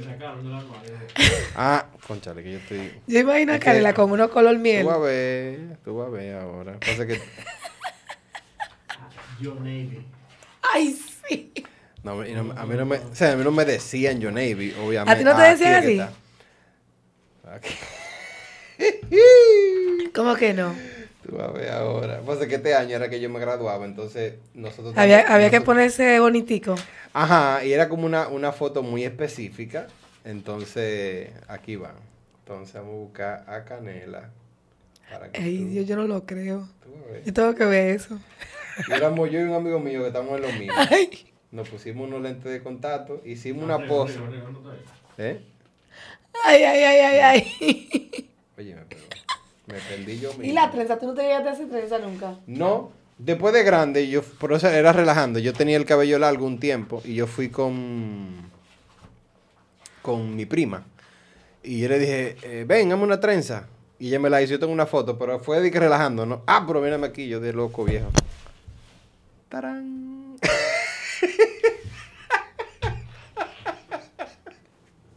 Oh my God. Que ni él se conocía. No, Uy. por eso era que no me encontraba. Oh porque- Tú no ves que no me encontraba. Mira, mira. mira. Oh Entonces, my mira, God. el No, pero se ve lindísimo. El amigo mío, mira lo- No, no, no, no, no, no, no, Este no, uno no, de ellos, no, por eso no, no no, no, lo no. puso. Yo estoy mala con ustedes. Mira, mira. Mira, mira Eso tiene que sacarlo para. Tú tienes que sacar eso. People, la gente tiene que ver eso. No, mira, yo tenía. People, que míralo ahí. después que llego a la casa, entonces estaba la familia entera como, ¿en serio tú te pusiste eso para la foto? Porque yo estoy posando. Pero ese libro, hay tantas memorias que eso trajo vida. Es desde que eso es yo- desde- lindo. porque yo siempre lo decía. Cuando yo estaba allá, yo no tuve la oportunidad de comprarlo. Mira, yo tengo una foto, pero es una foto escolar. Ah, sí, la foto la normal. Pero es una sola. No, Las yo demás yo no sé de dónde todo. están. O sea, esa foto yo quisiera como tener. Mira, tú ves eso. Tener cositas así. No, es eso increíble. eso no, y para colmo, tío, lo que me daba a mí, que yo después que llegué a la casa dije yo, wow, entonces yo tengo el nombre y apellido, porque sale el nombre y apellido de todo el mundo. De personas que tuve, ¿en qué estará fulano? Y yo me metí, wow, mira, wow, porque eran, éramos muy amigos en el momento, o sea, era como, éramos compañeros, pero re- siempre estábamos juntos en la- en, Exacto, los años que estuvimos allá. exacto. Entonces ya agarré y vi Tú fuiste uno. lo que terminaste con, con, el, con, el, con tus amigos desde siempre. No, porque yo tuve, yo estudié aquí, Ah, ya, ya. hasta primero de, de bachillerato, la mitad. Después me fui para allá. Estuve en New York un año. Y después los últimos cuatro años, como me quemé, lo hice en Maryland. Entonces ahí sí que ese Ahí sí, grupo, ese por lo menos de contigo. graduación. Con lo de aquí, bueno, yo tuve aquí en un episodio a Ricardo, un amigo mío de infancia. Y nos reímos muchísimo. Ay, sí. Pero realmente ese libro, yo hojeándolo, o sea, yo miraba una foto y me, tra y me llevaba allá. Cuando yo veía, wow, mira fulana, y te llevaba Ahí, allá. ahí es lo chulo. Y por eso yo creo mucho en, la, en, la- en crear memorias, Ay, sí, eso es muy bonito. memorias muy lindas. A mí me gusta porque recordar, recordar cosas, vivencias. Y más eh, su infancia, cuando uno era adolescente, cuando uno se escapaba de la casa. Sí. Yo me acuerdo la primera vez que yo fumé cigarrillo. Fue con una- un amigo mío, Oye, eso. un amigo mío ruso, que estaban Ah, yo lo, yo, lo- yo, yo lo probé también una vez para saber qué era Oye, y cómo que era. yo me topé con ellos en el álbum y dije, mírenlo aquí los dos que me llevaron a... De que ven. Y me dan uno. Entonces yo, como no quería inhalar el humo, yo lo que hacía era que yo hacía que... tiraba todo ese humo. Y ellos me miraban a mí, "Me- pero para eso mejor no te doy nada, porque tú lo estás botando. Tú tienes que Yo lo consumirlo". probé y tremenda ahogada que me... Ah, no, no, no, así. Pero llegó un momento que yo después, yo, yo recuerdo que yo llegué a comprar una caja, creo, máximo dos. Y la tenía escondida en el basement de la casa. Y cada cierto tiempo, porque ciertamente, yo sí pude entender por qué gente se puede hacer adicta. Porque ciertamente te da como un high, Sí. te da como algo. Y si tú te enamoras de ese algo, es posible que tú siempre quieras escapar para eso. Es verdad. después yo trabajaba, ahí el asunto. yo trabajaba en un restaurante y así como había un coffee break, había un break de cigarrillo. Entonces, cuando la hora pico bajaba, los meseros siempre pasaban, ¡ay, ay! Increíble. fulano, vámonos! Y ahí yo me iba con mi mantelito, me quitaba el mantelito. Y realmente, Mira. siendo honesta, cuando yo salía de la carga del día, o sea, del día de trabajo, y yo salí, estábamos nosotros toditos como un ambiente social recordando, wow, qué día. Realmente ahí yo dije, yo sé por qué la gente se puede hacer adicta. Claro. Y por eso tú no puedes juzgar porque realmente te daba como un sentido de, ah, wow, como que Que relajado. Me relajé. Entonces eso, mucha gente después que se carga como que busca eso. Y esto- yo no duré mucho, realmente gracias a Dios yo siempre como que era muy... yo Como que me ya- voy a dejar morir. Como me que voy ya. a matar yo mismo. Exacto. Y como que fue fácil Yo no fui tanto de que de, de muchas cosas así. La cerveza, yo duré un tiempo que será, tú sabes, cerveza, cerveza, pero ya después ya. A mí la cerveza nunca me, me- me pero llegó un momento, yo- después yo dije, pero ¿qué, ¿qué es lo que yo le, qué le encuentro yo a esto? Ujú. Una cuestión tan amarga, tan No. rara. o Después sea, que yo me intoxiqué la O vez. sea, ya después ya, yo solté De- eso. Yo me intoxiqué allá. Después aquí, cuando yo llegué al país, los amigos míos, Ricardo, bebían muchísimo. Peor todavía. Pero yo nunca he sido, yo nunca fui amante ni de discoteca. No me gustaba como los ambientes donde yo no tenía el control, ni de la música. La bebida era mucho más cara que todo. Yo decía, esto no tiene sentido. Esto no tiene- Hacíamos coro en casa. siempre, Canela, siempre. fuerte. Siempre hacíamos coro en casa, que nos salía todo más barato y gozábamos más. Por eso la casa de nosotros era el party, era un party siempre ahí. Increíble. Era así, entonces, ahí en un, en un ambiente más seguro, a veces uno se pasaba de trago, pero estábamos ahí. Pero estábamos en la casa. y uno O sea, daba no su vomitada, se acostaba con mal, dalo otro día, y no bebe más, y después veía de nuevo. Otra pero llegó vez. un momento que fue como, ven acá. Yo A mí, no me, a mí no gusta, de que a mí nunca me ha gustado no tener el control. Por lo menos de mí mismo. Yo sé que uno tiene que aprender a Claro. soltar con Dios y dejar que Él fluya, lo que Él quiere en nuestra vida, pero de cosas muy como, me voy a matar yo mismo. Por eso yo ahora me cuido mucho. O sea, porque yo digo, yo no puedo como perder el control de Es mí y a no tener conciencia. Exacto, que uno tiene que no. saber eh, hasta dónde uno puede.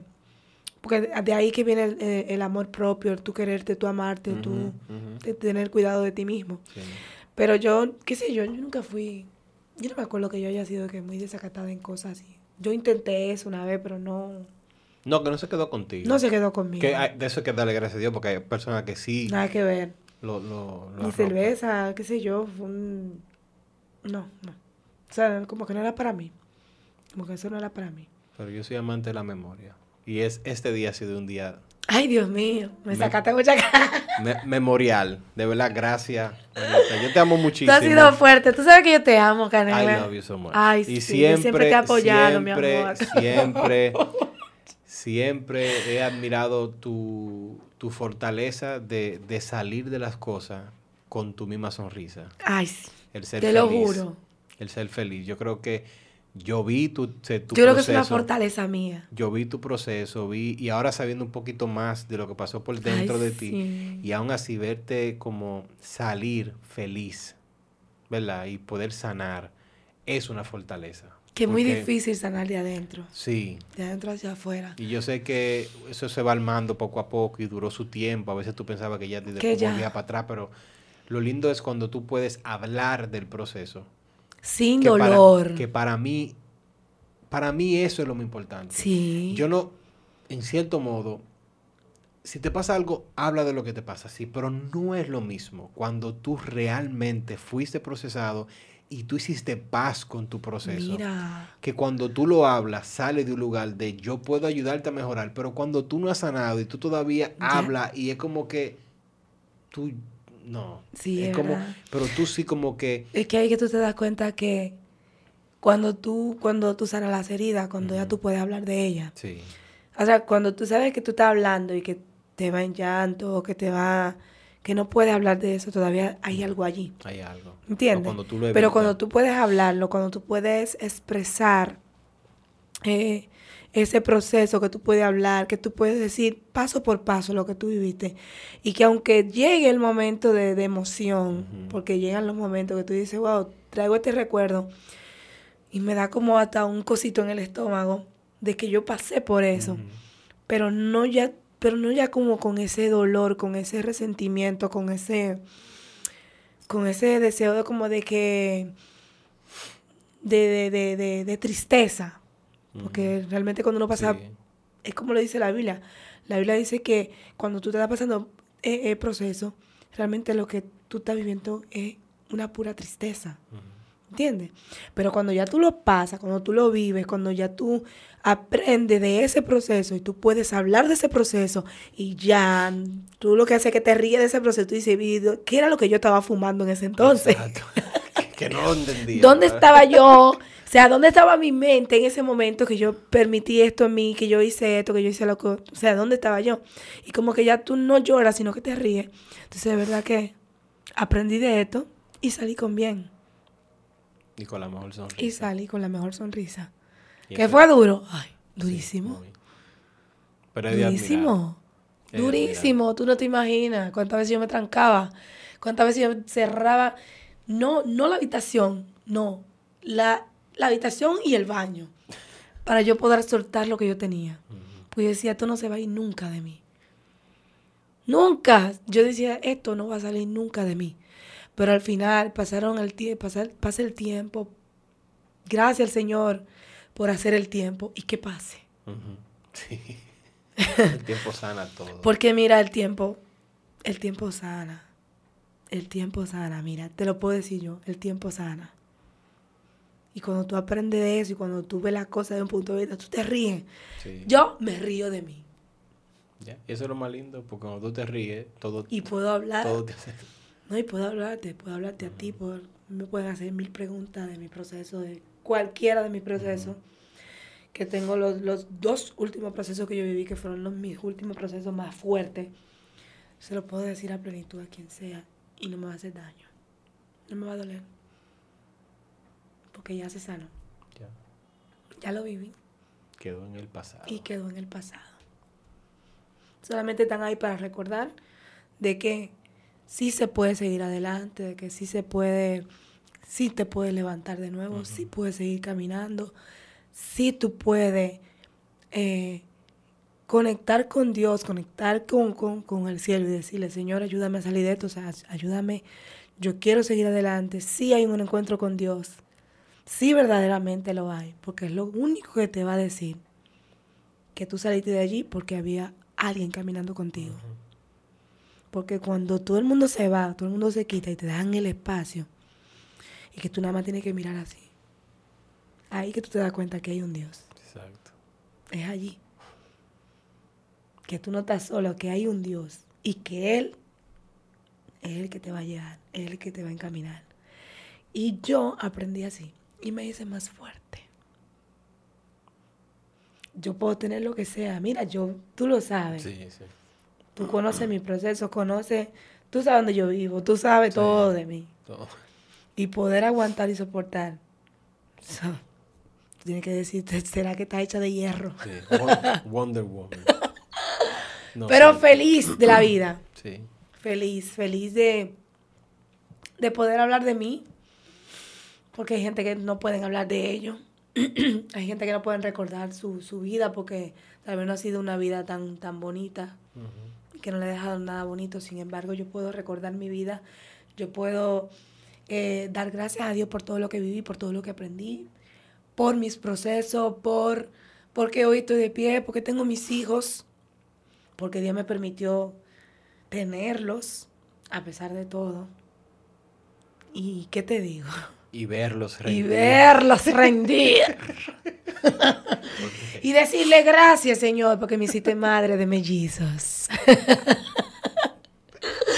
gracias por el... Yo creo que...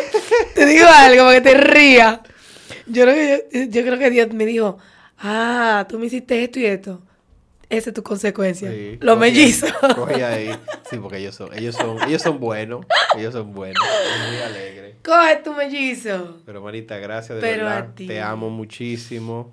Te amo muchísimo. Como siempre, te deseo lo mejor en cada etapa de tu vida. Porque sé que uno cuando piensa que está acabando, a veces está empezando algo totalmente nuevo y ser firme y caminar firme y seguir siendo uno. Eso es así, Es lo que nos, nos, pone en lugares donde podemos seguir siendo luz.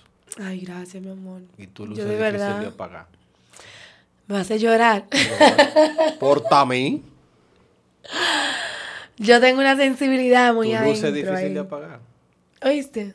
Yo tengo una sensibilidad muy allí que, bueno, ¿qué te digo? muy agradecida, de verdad. Gracias. Gracias, gracias por, por permitirme compartir este cafecito. Por dejarme estar aquí contigo. I love you, girl. Ay, cualquiera Sí. Digo, ya salió del ¿Sabes qué te... Por este traer mi, mi yo. tú, tú completamente tú. Porque yo de verdad, gracias. Gracias, mi amor, de verdad que sí. Que la gente conozca a la persona más que a la imagen que ellos puedan crear de alguien. Sí, eso es verdad. Y yo creo que cuando tú puedes conocer a la persona, tú te enamoras más de, Dios y lo que puede causar en una persona. Claro que sí. Así que esta es tu casa, como siempre. Gracias. I love Gracias por invitarme. Te amo, manita. Familia, entonces... Completamente yo.